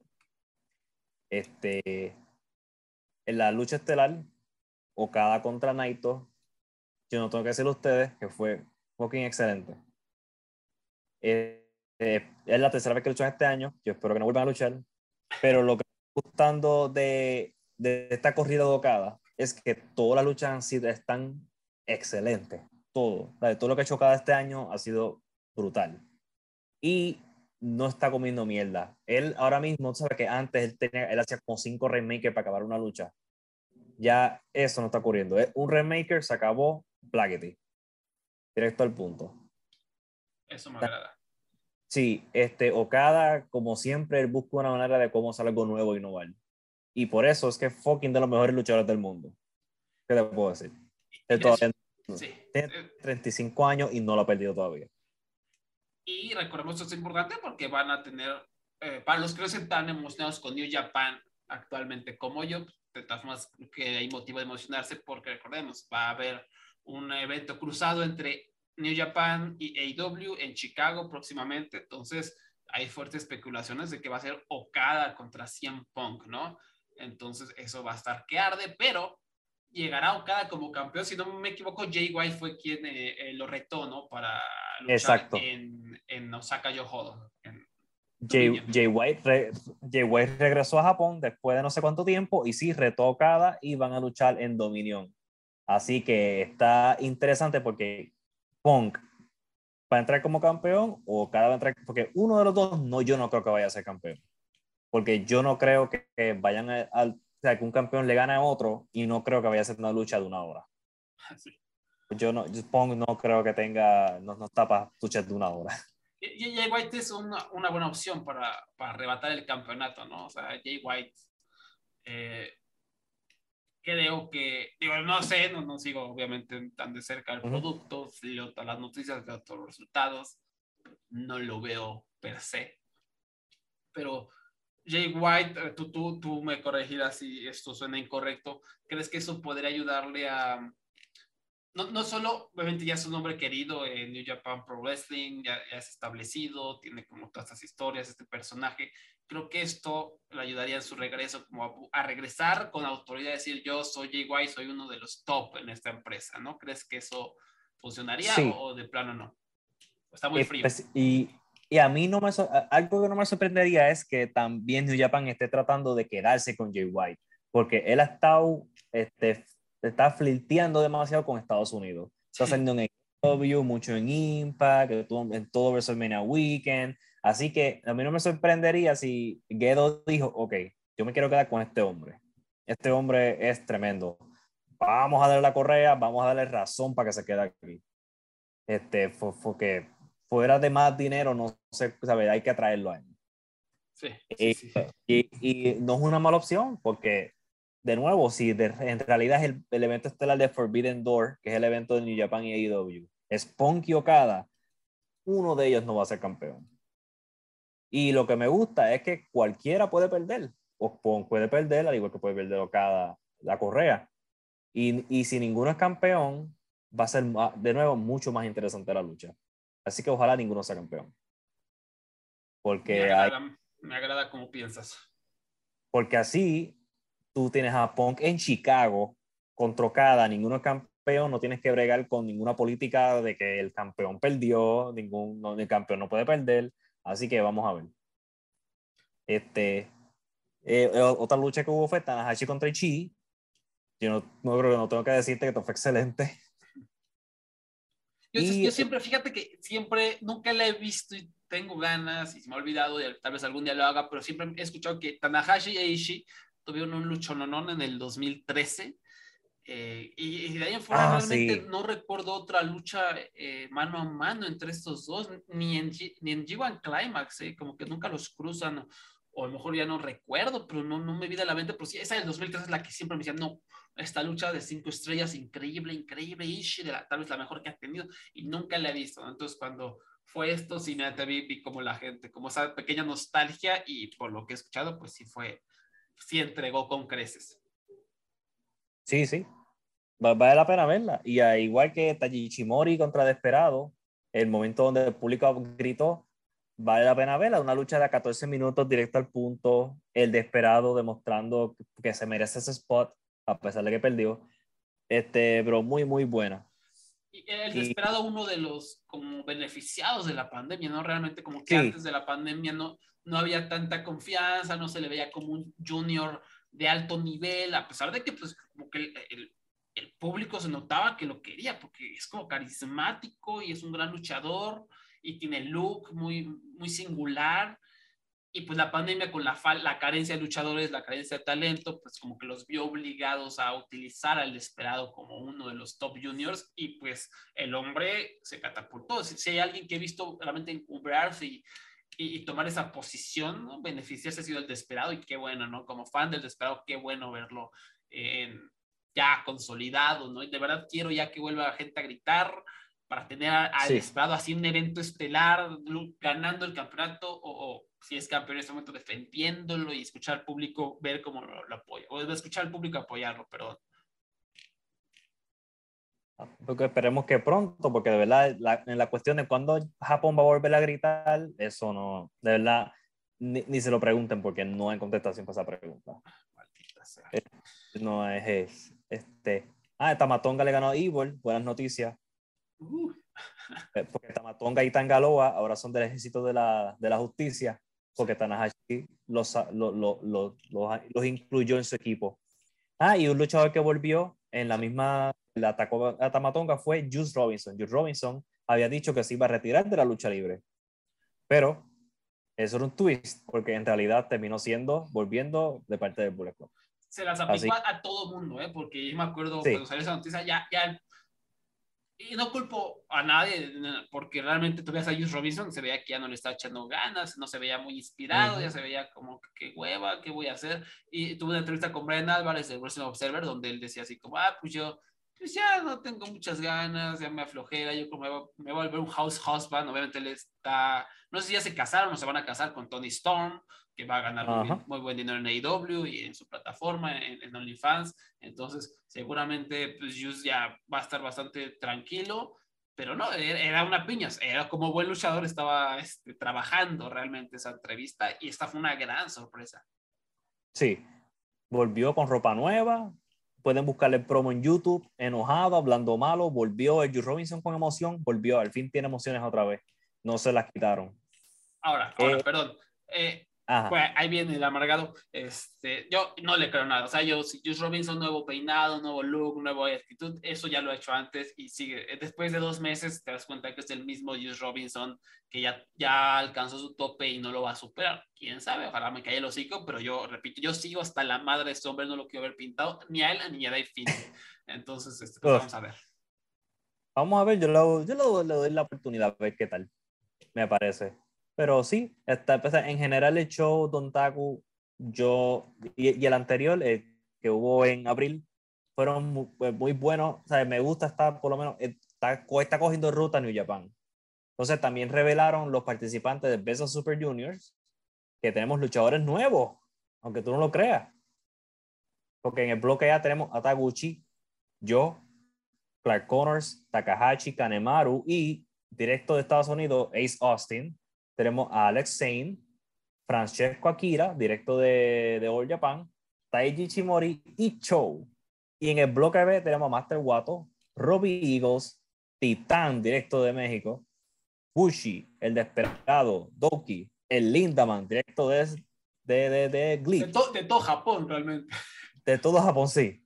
Wheeler Utah, directo de AEW, representación AEW, eso es interesante, especialmente teniendo en cuenta el partnership que tienen. TJP y el Fantasma. Así que este, eh, han rejuvenecido el Beso Super Juniors y por lo menos sabemos que este hombre no va a ganar otra vez. Este, este, ay Dios mío, Takahashi no va a ganar otra vez. Qué bueno. va también para allá refrescar el asunto. Sí. Y domina hasta ahora, Pejo, cada y Jay White. Jay White, sí. Nuestro amigo Tamatonga contra Carl Anderson, que volvió. Eh, Este, Fale y Chase Owens contra Cobb y, y Gretel Khan. Y Chingo contra Taichi por el, el campeonato de KOPW, el trofeo. eh, no, pues ya estuvo que no lo vi. Ya, ya, ya, ya, Wally- ya Wally apagó este Sí, no. No, no, gracias. Chase Owens y Bad Luck Fale. No. Sí, ellos, ellos, Prefiero ellos ganaron la. Canek, que prefiero ver a Canek, carnal. No, no, no. no. Ellos, Mm. ellos ganaron la, la correa de equipo en este evento de Tontaku, pero la van a perder en el próximo evento contra y Okan, porque Okan, si no, te, si no les gusta, deben informarle que ese es el futuro de New Japan. Él es un este, futuro estelarista y esto es básicamente, están sembrando la, las semillas para eventualmente subir a este hombre al tope.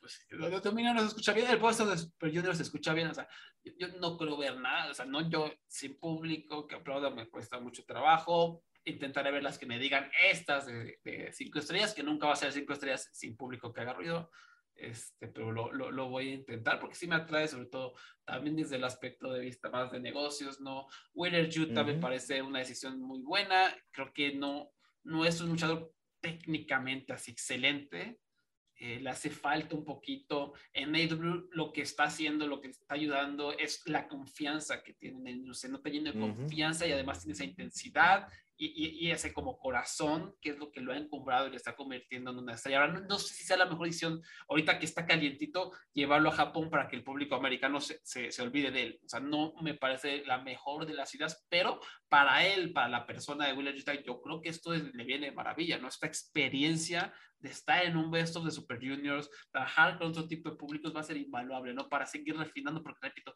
creo que en el ring le hace falta, ya, ya tiene ahí el, la- el carisma, la personalidad, el look, eh, ahí, va, ahí va, ahí va, y obviamente está siendo ayudado por Moxley, por Brian Danielson, por William Regal, qué mejor, qué mejores tutores que hay.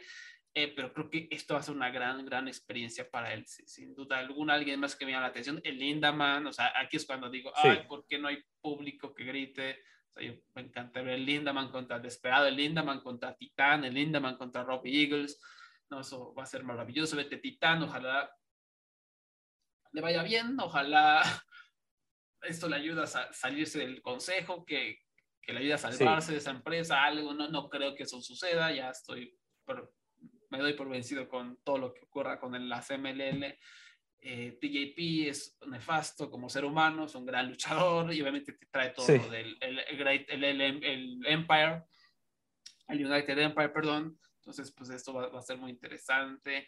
Eh, ¿Cómo ves al fantasma? Yo, la verdad, igual hace años que no hubo una lucha del fantasma, pero era este hombre que, que tenía gran personalidad, súper entrada, pero cuando luchaba a veces era como, ay, qué flojera. O sea, era de repente, lo que pasa con Jay White también, que de repente se echa unas luchas para dormir, ¿no? Eh, ¿Cómo Sí. lo has visto últimamente? ¿Sigue por ahí en esas lares? Yo lo he visto más en equipo con Taiji Ishimori y pues eso cubre mucho del aburrimiento que tú puedes percibir de él. Eh, pero está, por lo menos su equipo con Taiji es bastante bueno. No, no tengo ninguna queja y es lo que tú siempre esperas de, Mm.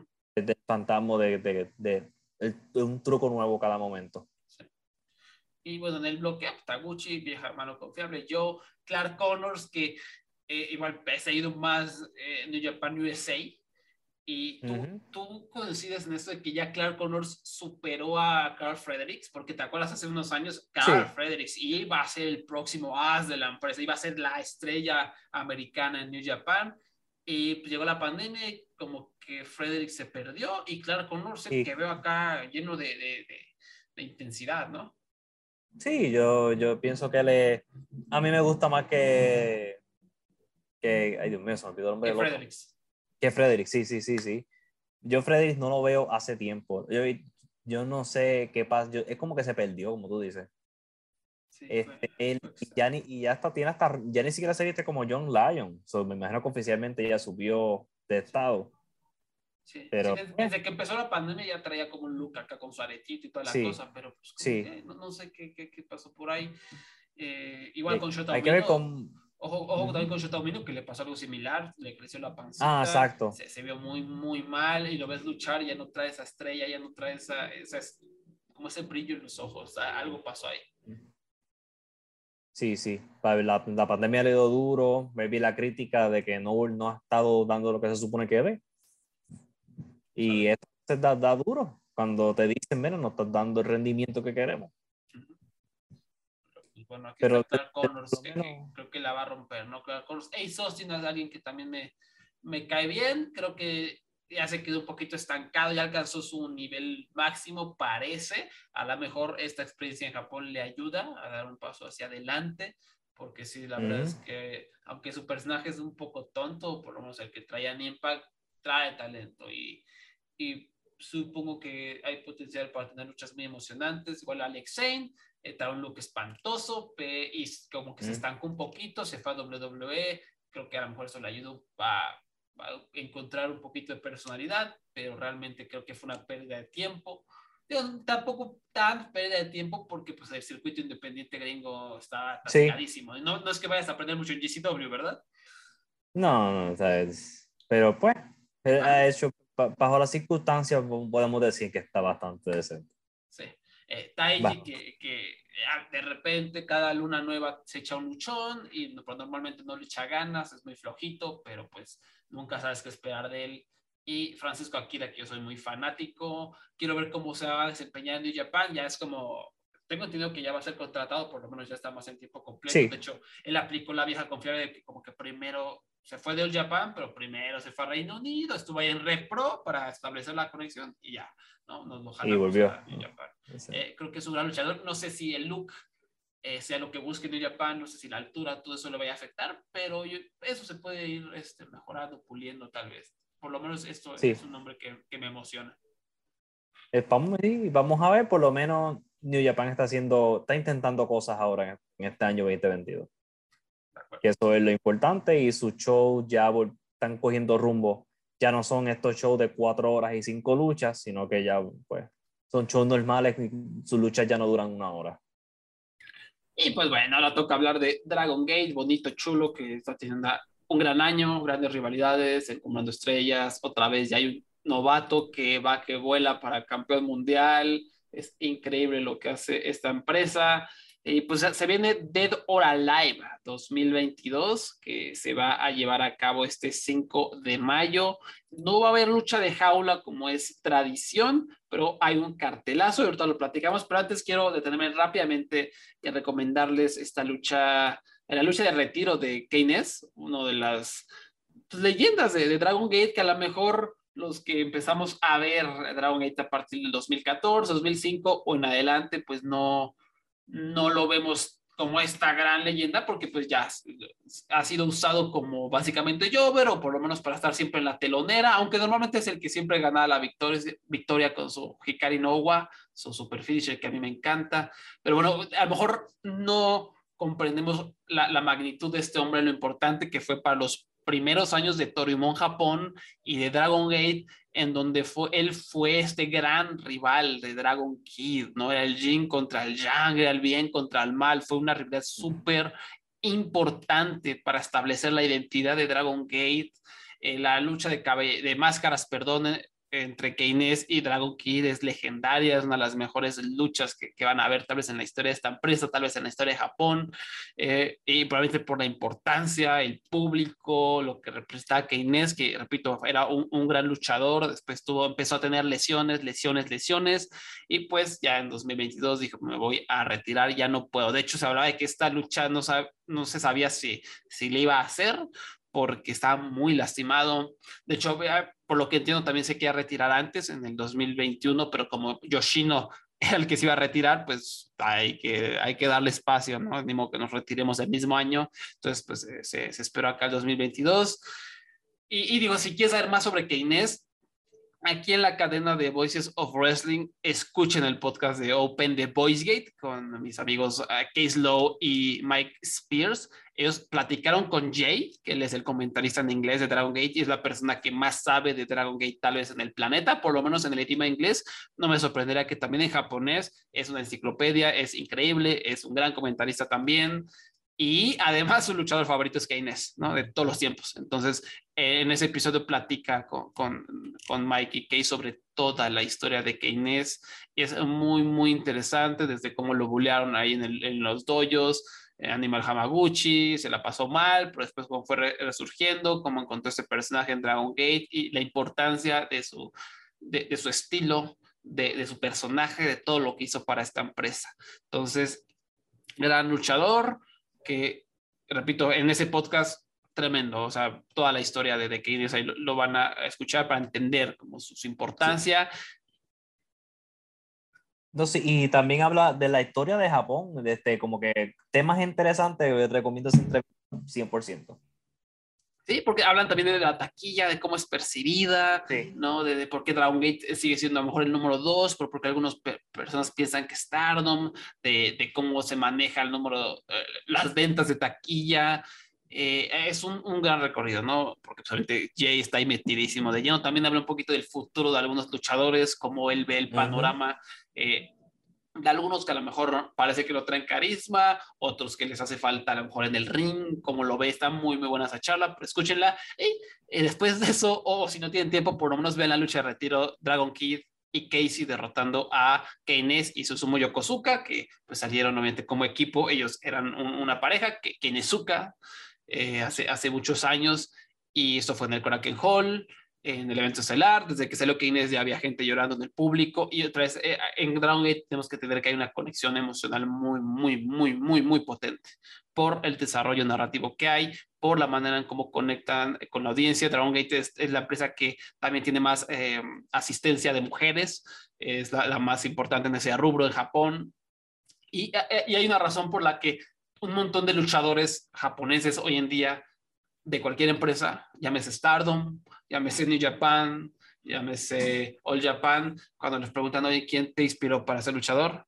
Eh, Masato Yoshino, eh, Dragon Kid, Susumu Yokosuka, toda la generación de Toriumon Japón. O sea, eh, su influencia, como ya lo han dicho, es enorme, ¿no? Y, y, y, su estilo es una cosa de loco, repito, no existiría AW sin Dragon Gate, sin la generación de Toriumon Japón, ¿no? Y y por eso hay una conexión tan especial, ¿no? Con, con, todo lo que hay alrededor de esta empresa y por eso había gente llorando cuando está Keynes nada más entrando y no solo él, todos, o sea, Casey estaba aguantándose las lágrimas, Dragon Kid estaba llorando, Sosomo Yokosuka estaba llorando, o sea, fue súper emotivo y la lucha fue excelente, o sea, que Inés, eh, eso que les digo, que hay reportes de que ya no podía más, de que casi no puede luchar en su lucha de retiro, pues aquí no se notó porque le echó todas las ganas del mundo y no fue como que nada más se fue a una esquina y bombeó a Abraham, o sea, como no, no era una uh -huh. lucha tipo Macabe, ¿no? que, que, no bombeó, ni se hizo güey, no, luchó y estuvo un ratotote, o sea, no fue como, ay, voy a bombear y le doy relevo a Susumu ya que se haga bolas, no, no, estuvo ahí al tiro, al tiro, al tiro, y, y fue muy emocionante, muy emotivo, al final fue básicamente Casey, si, si no la han visto, pausen esto, véanla, maravillosa, eh, va a estar en mi top 10 de luchas del año, sin duda alguna, eh, tal vez top 5, pues fue un tipo eh, Shawn Michaels, Ric Flair, tampoco tan en ese aspecto exactamente, sino que pues Keynes estuvo a punto de derrotar a Casey en un par de ocasiones con, sus maniobras marca de fábrica, con el Hikari no Wa, que es su gran maniobra, y que por cierto, antes de que se me olvide, también otra cosa maravillosa de, de Dragon Gate es que se, se retira Keynes, se retira esa leyenda, pero le dejó sus movidas a los jóvenes, ¿no? o a algunos otros luchadores. ¿No? Por ejemplo, eh, es Vikento, es Vikento o Hyo, ¿quién fue? Pero no, recuerdo quién ya le pasó el Hikari no para que lo use en sus luchas, ¿no? Eh, no, fue a Uyuti. Yuti, le, pasó el Hikari no a Yuti, ¿no? Que de hecho ahorita voy a platicar de algo al respecto. Entonces, las, los finishers de este hombre ya se pasan generación tras generación, ¿no? La nueva generación uh -huh. va a empezar a usar estas movidas y eso está súper padre. También Masato Yoshino pasó sus movidas a, a, la nueva generación que ya la está usando y eso, eso, está increíble, ¿no? Porque además ayuda al legado de la empresa también. Um, Y entonces, bueno, aquí estuvo a punto de derrotar a Casey, pero no pudo. Entonces Casey le, empezó a aplicar sus uppercuts voladores, uno tras otro, lo cubría, uno, dos, nada, ¿no? Y otra vez me impulso las cuerdas, uppercuts, ¿no? Y Keynes otra vez no cae. Y así fueron como cuatro o cinco veces, ¿no?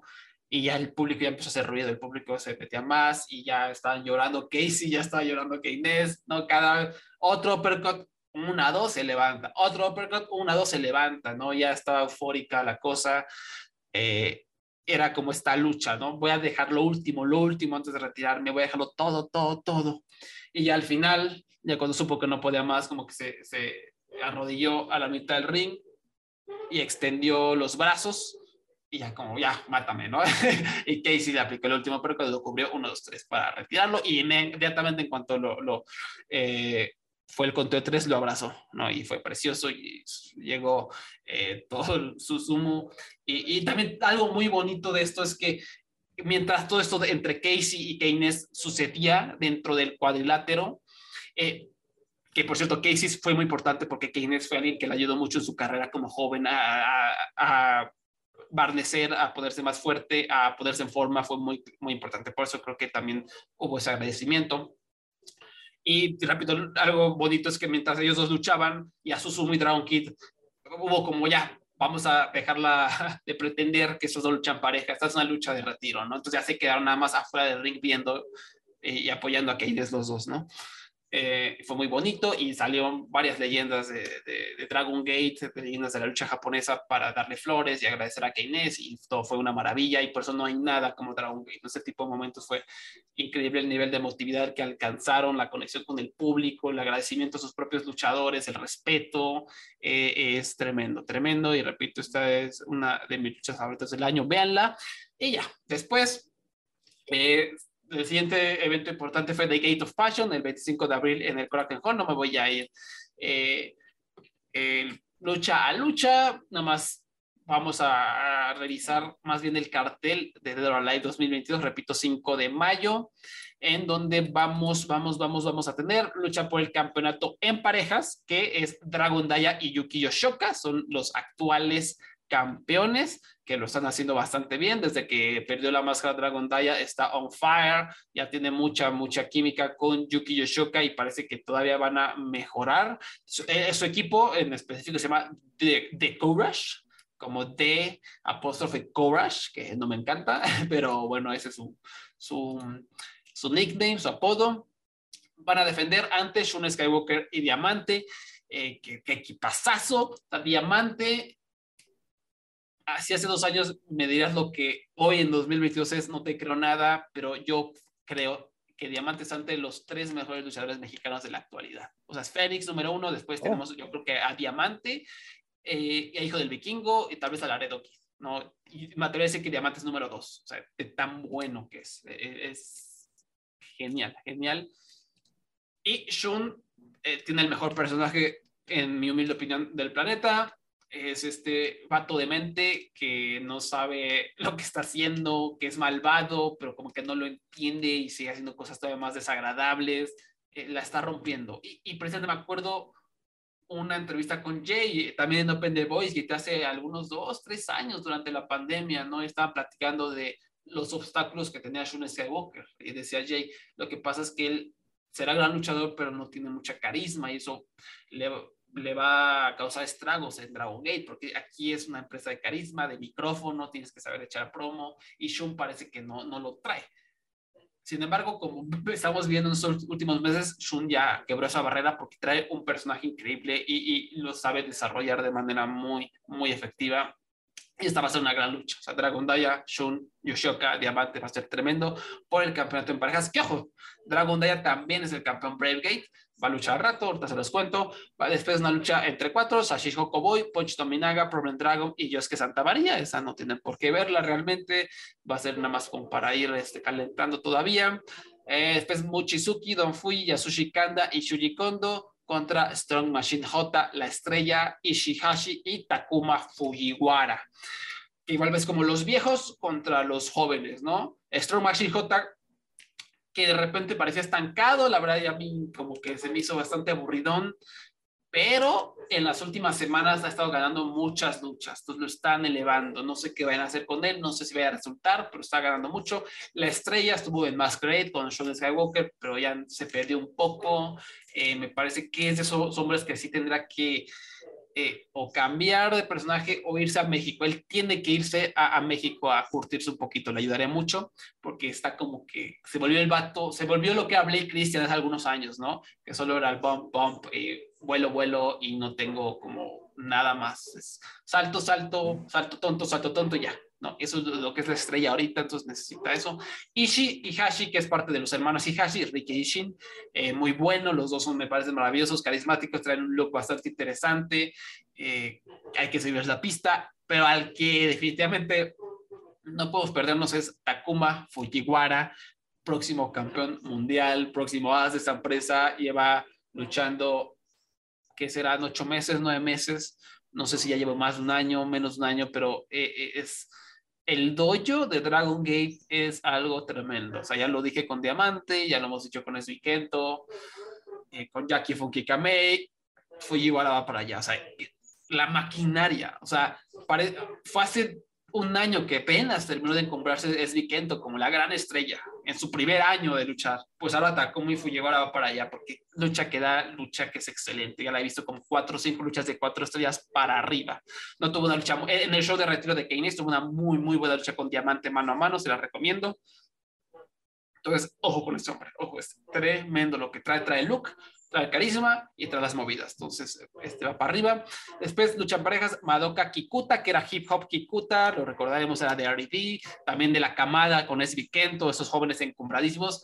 Lo malo es que se, se lesionó. O sea, cuando estaba ahí en el momento, literalmente iba a retar a Sean Skywalker por el campeonato de Dreamgate, se lesionó, ¿no? Qué pésimo timing, qué, qué mala pata, pero ya está de regreso, como ya no existe R.E.D., ya regresó a su nombre original, Madoka Kikuta, a ver a dónde lo integramos, todavía no se sabe bien qué onda, pero va a ser interesante, va a ser equipo con Jackie Funky Kamei, que también está haciendo muy, muy, muy buen trabajo, se está convirtiendo en este nuevo Susumu Yokosuka, que a lo mejor no tiene ese super carisma, a lo mejor no va a ser eh, esta estrella tipo Esbi Kento, pero va a estar ahí dando luchones. Ya tiene varios luchones bajo su, bajo su, su paraguas. Y van a luchar contra Baby Hulk y Hyo, que es la gran noticia porque son... Hyo es interesantón, eh, pero no es lo más entretenido del mundo y Baby Hulk pues ya pesta, eh, porque ya está bastante, bastante viejo.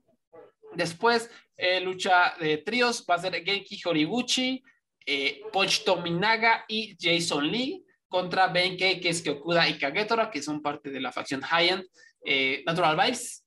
Eh, aquí va a estar Big Boss Shimizu, pero se nos lesionó, entonces fue reemplazado por Punch Tominaga y Jason Lee y Abraham ha sido lo más interesante. ¿Te acuerdas? Hace muchos ayeres aquel eh, Cruiserweight Classic, ¿no? Jason Lee, Jojo Lun, ¿no? Sí. Los representantes de Hong Kong, ¿no?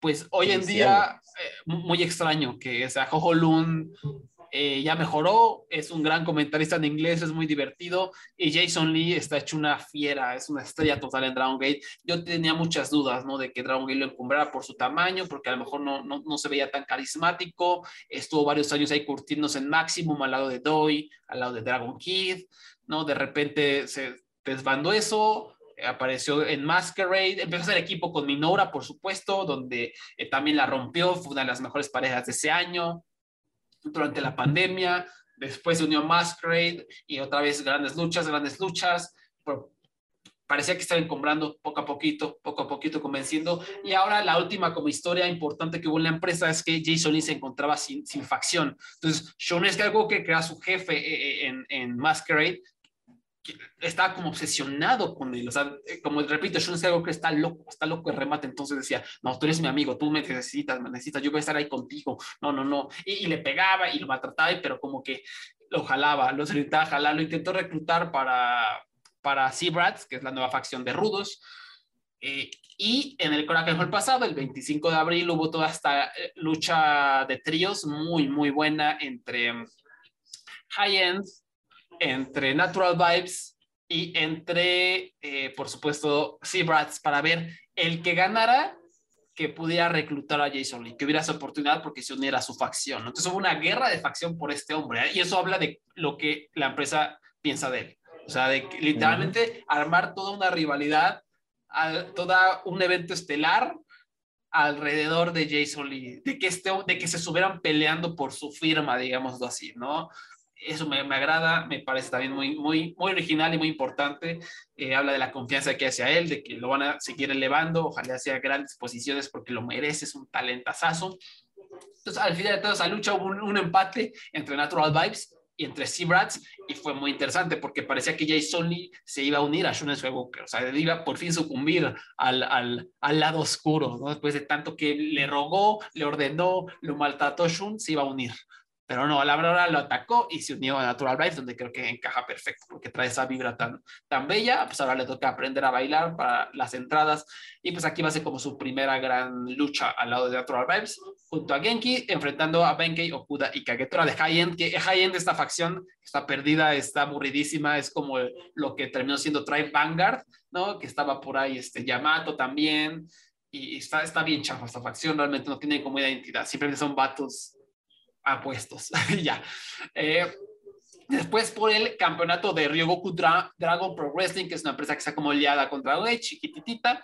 Está Casey Yuti defendiendo ante Yamato y Dragon Kid. Después por el Open de Brave Championship, Dragon Daya va a defender contra SB Kento, que esto tiene toda la pinta de ser lucha de la noche, dos luchadorazos, el futuro de la empresa, a pesar de toda su juventud, de tener menos de ¿qué? 25 años, 24, pues esos dos hombres la están rompiendo y esto va a ser un luchón, a menos de que Dragon Taya se canse demasiado en la telonera, donde va a defender el campeonato en parejas, como ya dijimos, y luego por el Open de Triangle Gate Championship, Kota Minobra, que está hecho una estrella, que va a ser un futuro campeón mundial, hace pareja con Naruki Doi y Kaito Ishida, por supuesto, nuestra facción, Abraham, de favoritos rostros y mamados que están buscando eh, incrementar la demografía de mujeres, contra Eita Nozawa y Otaru Suzuki, que eso no me agrada, son la gente de Noah.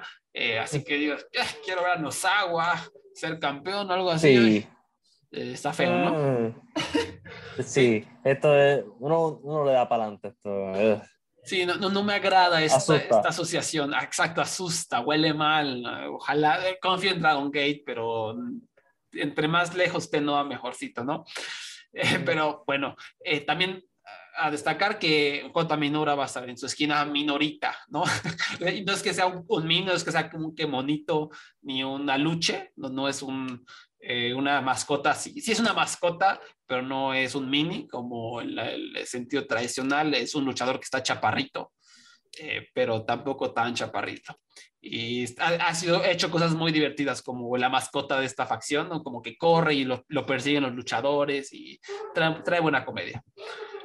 En el evento estelar, Kai, el campeón eh, del Open de Dreamgate, defiende ante Susumu Yokosuka. ¿no? Esto puede ser muy bueno. Kai no es el mejor luchador, pero trae mucha personalidad, le está echando ganas a su personaje. Sus anteriores defensas han estado como que, eh, como que bien, como que no se han construido bien, como que realmente Kai no ha sido el enfoque de nada así poderoso en Dragon Gate. Ha sido como opacado por por los chavos, por Fujiwara, por lo que pasó con, ah, con Dragon Daya, por lo que está pasando por esto con Shun Skywalker y, Jason Lee, como que Kai quedó así como a las orillas, pero le están echando ganas, a, le echaron ganas a la construcción de esta lucha y de hecho va, hay una estipulación, si Susumu pierde, tiene que abandonar Natural Vibes y cambiarse el nombre de nueva cuenta a Susumu Mochizuki, que ese era su nombre original, su primer nombre en la empresa. Mm. Eso está interesante, este, como que como que si ustedes ven a Natural Vibes entrar, Susumu es el que lo odia, Susumu es el que no, no, le gusta bailar, pero pues ahí está, ¿no? Entonces me hace sentido que, que salga de Natural Vibes desde ese aspecto. Em, y pues ya, eso va a ser de la live, no va a haber jaula, pero va a haber muchas luchas muy interesantes, bien construidas, mucho talento. Eh, Dragon Gate otra vez están con todo, a lo mejor nunca escuchamos de esto porque a, a Dave Meltzer no le gusta Dragon Gate. Eh, porque no tiene, este, ¿cómo se llama? Sources, ¿cómo se llama? Fuentes, no tiene fuentes. Ah, no, tiene no tiene fuente, ajá.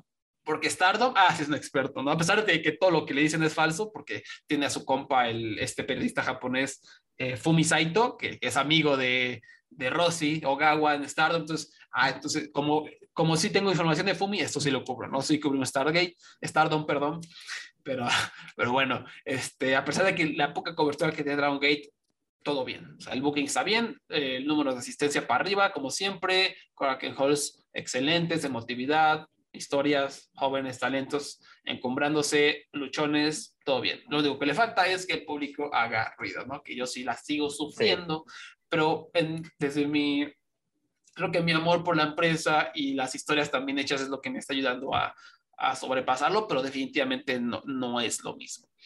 Pero eso es Dragon Gate, muy, muy, muy interesante.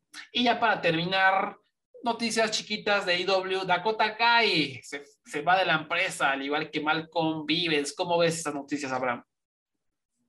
Eh, pues NXT, por lo que vemos, cada seis meses van a estar sacando personas porque me imagino que van a hacer un tipo de evaluación y si tú no estás contribuyendo a lo que ellos quieren, pues te van a, el Miss McMahon te va a cortar aunque no sepa quién tú eres. Malcolm Vivens este, es una persona que, eh, que, que, yo no hubiera sacado, porque él es una persona que él hace un video estúpido en Twitter y él tiene más views que cualquier cosa que NXT saque. Y, y este tipo de atención en el mundo de social media, tú la quieres. ¿Por qué lo dejaste ir? ¿Quién sabe? Entonces tenemos también a Dakota Kai, tremenda luchadora, en este, pero esta sabemos que ella quería irse ya ella había anunciado que no iba a renovar el contrato, así que pues la dejaron ir. Porque, de una vez. De una vez, sí, porque, porque por supuesto, si tú eres, si tú eres un Roderick Strong o un, o un Ali, tú no, un Mustafa Ali, tú no puedes irte si lo pides. El truco de aquí es, tú no, si tú quieres irte de la empresa, tú simplemente tienes que estar en NXT o no decir nada. Y te vas a ir tranquilo de la vida porque cada, porque cada, persona que abre su boca para irse, no lo dejan ir, como le hicieron a Harper, como le hicieron a Brian Danielson, como, y como le están haciendo ahora a Mustafa Ali y a Roderick Strong. Pero Dakota Kai, cualquier empresa la va a buscar, AEW es la que viene a la cabeza, pero e, ese trato de mujeres que ha tenido últimamente, ¿verdad? Eh, la empresa no ha sido cinco estrellas sí tengo entendido que ya varias de sus amistades fuertes eh, ya estaban en AEW de Dakota, entonces dijo, pues ya, ¿qué, qué me hago, güey? ¿No? Y supongo que ya debe haber un acuerdo en forma, no me sorprendería eh, para irse a AEW, que obviamente es la mejor opción para ella en cuanto a motivos económicos. Yo no tengo nada, nada de fe en, Tony Khan ni en cómo buquean las mujeres. Esa división es un desastre. Eh, me parece que hay un montón de potencial desperdiciado. Las luchas son francamente malas. Eh, pues no sé, a mí no tengo confianza. Ahí vas. Me da la impresión de que se va a quedar pudriendo como Ruby Riot. No lo sé. Ya, ya veremos. A lo mejor cambian las cosas con Tony Storm, ya con Dakota Kai, ¿no? Puede ser. Sí, vamos a ver. Por lo menos Dakota Kai es un súper, súper talento. Sí. Este, a mí siempre me ha impresionado del día uno. Y de verdad, yo no sé cómo tú no haces nada con alguien, pero esa es la historia de WWE. Sí, definitivamente. Y las otras personas que sacaron de NXT, honestamente, yo no conozco ni la mitad de esas personas porque son gente que tenía en el Performance Center que me imagino que simplemente no estaban cogiendo espacio y hay que, pues, a pesar de que están siendo una empresa que está ganando contratos multimillonarios, ganando más dinero que nunca, pues hay que cortar, hay que cortar, tú sabes, normal.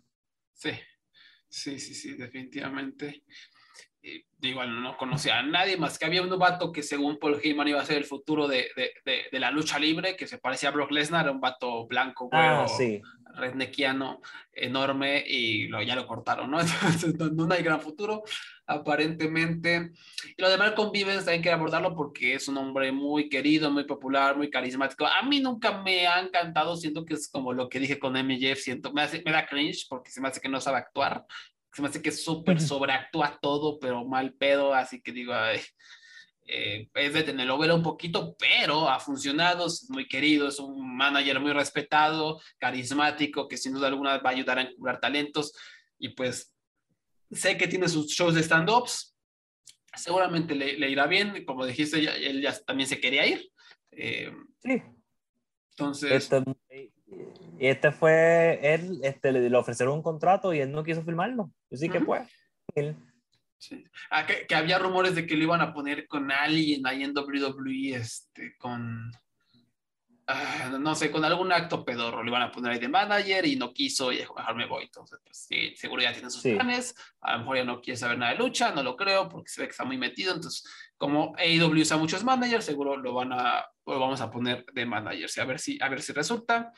Y pues sí, lo que dice de Roderick Strong, que ya pidió como su salida, pero que no se la van a dar, o quién sabe, a lo mejor eso ayuda a sentar un precedente para que se la den más adelante. Yo ya saben que soy muy, muy, muy, muy fan de Roderick Strong, es uno de mis favoritos, pero favoritos, ya su esposa está en AEW, ya su, sus amigos. Sus amigos están en AEW, entonces pues, ya nada más estamos esperando y saben si, si lo liberan, ¿no?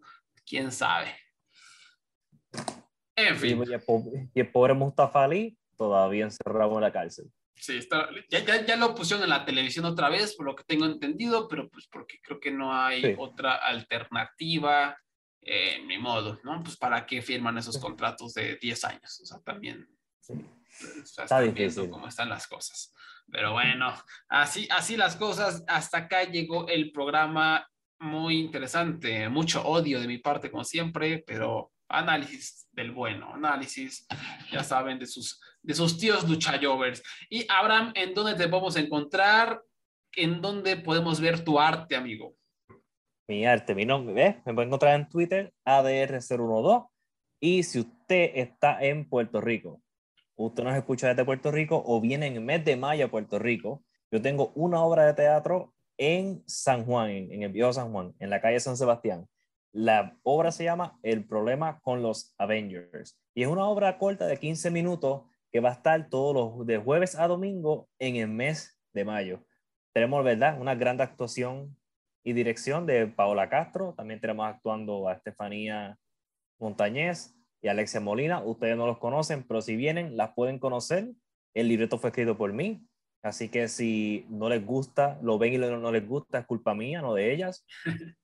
Y es una obra, es un proyecto que está haciendo el municipio de San Juan, donde presentan seis obras de 15 minutos, tres de ellas corriendo a la vez. Así que tú puedes pagar por ver las que tú quieras ver y una de ellas va a ser la mía. Así que si están en, vienen a Puerto Rico y ven esta obra, me buscan, yo voy a estar allí, de seguro yo voy a estar allí y les compro una cerveza. Ahí está la invitación. y me pueden escupir toda la información de lucha libre que quieran en mi cara. Yo estoy preparado y estoy preparado para hablar con quien sea. No sé cuántos puertorriqueños escuchan este podcast, pero aquí estamos. Así que ya, ya saben, ya saben. Y mi libro, La Tercera Avenida, en Amazon. Así que, o me puedes escribir si quieres una copia del libro. Aguas que el invasor uno te va a caer y va a querer hablar de lucha contigo. Ay, Dios mío, no, el Invader. Eh, están, están, todos invitados a la obra, menos Invader número uno. Yo no sé, sé tú, pero a, a, mí no me gusta relacionarme con asesinos. es cierto, es cierto.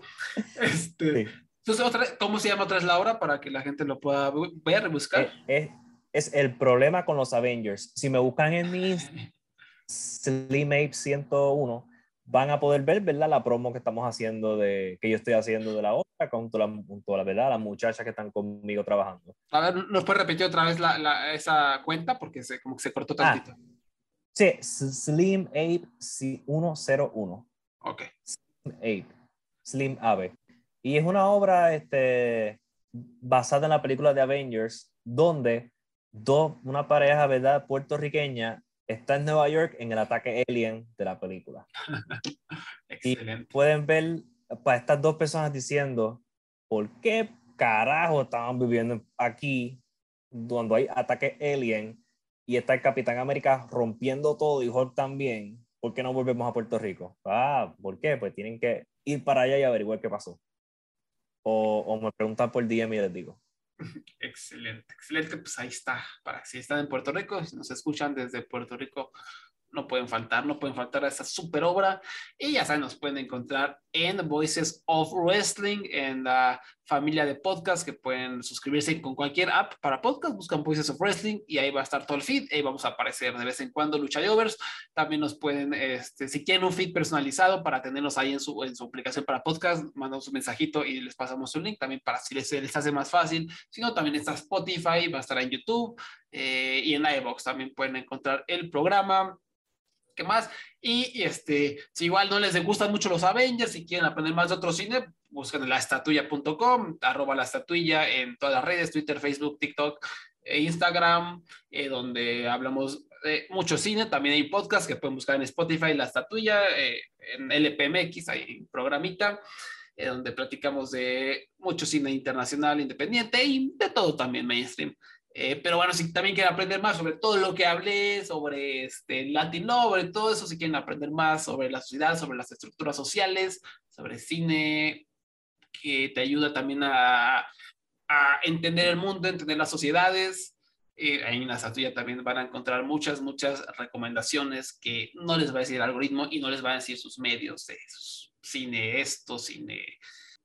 Eh, muchas gracias por haber escuchado. Muchas gracias, Abraham. Recuerden, Voices of Wrestling también los pueden encontrar. Y en, el, en la descripción de este episodio pueden encontrar un link para donar si les gustó este programa, si tienen por ahí un dinerito extra. Muchas gracias. Bye bye.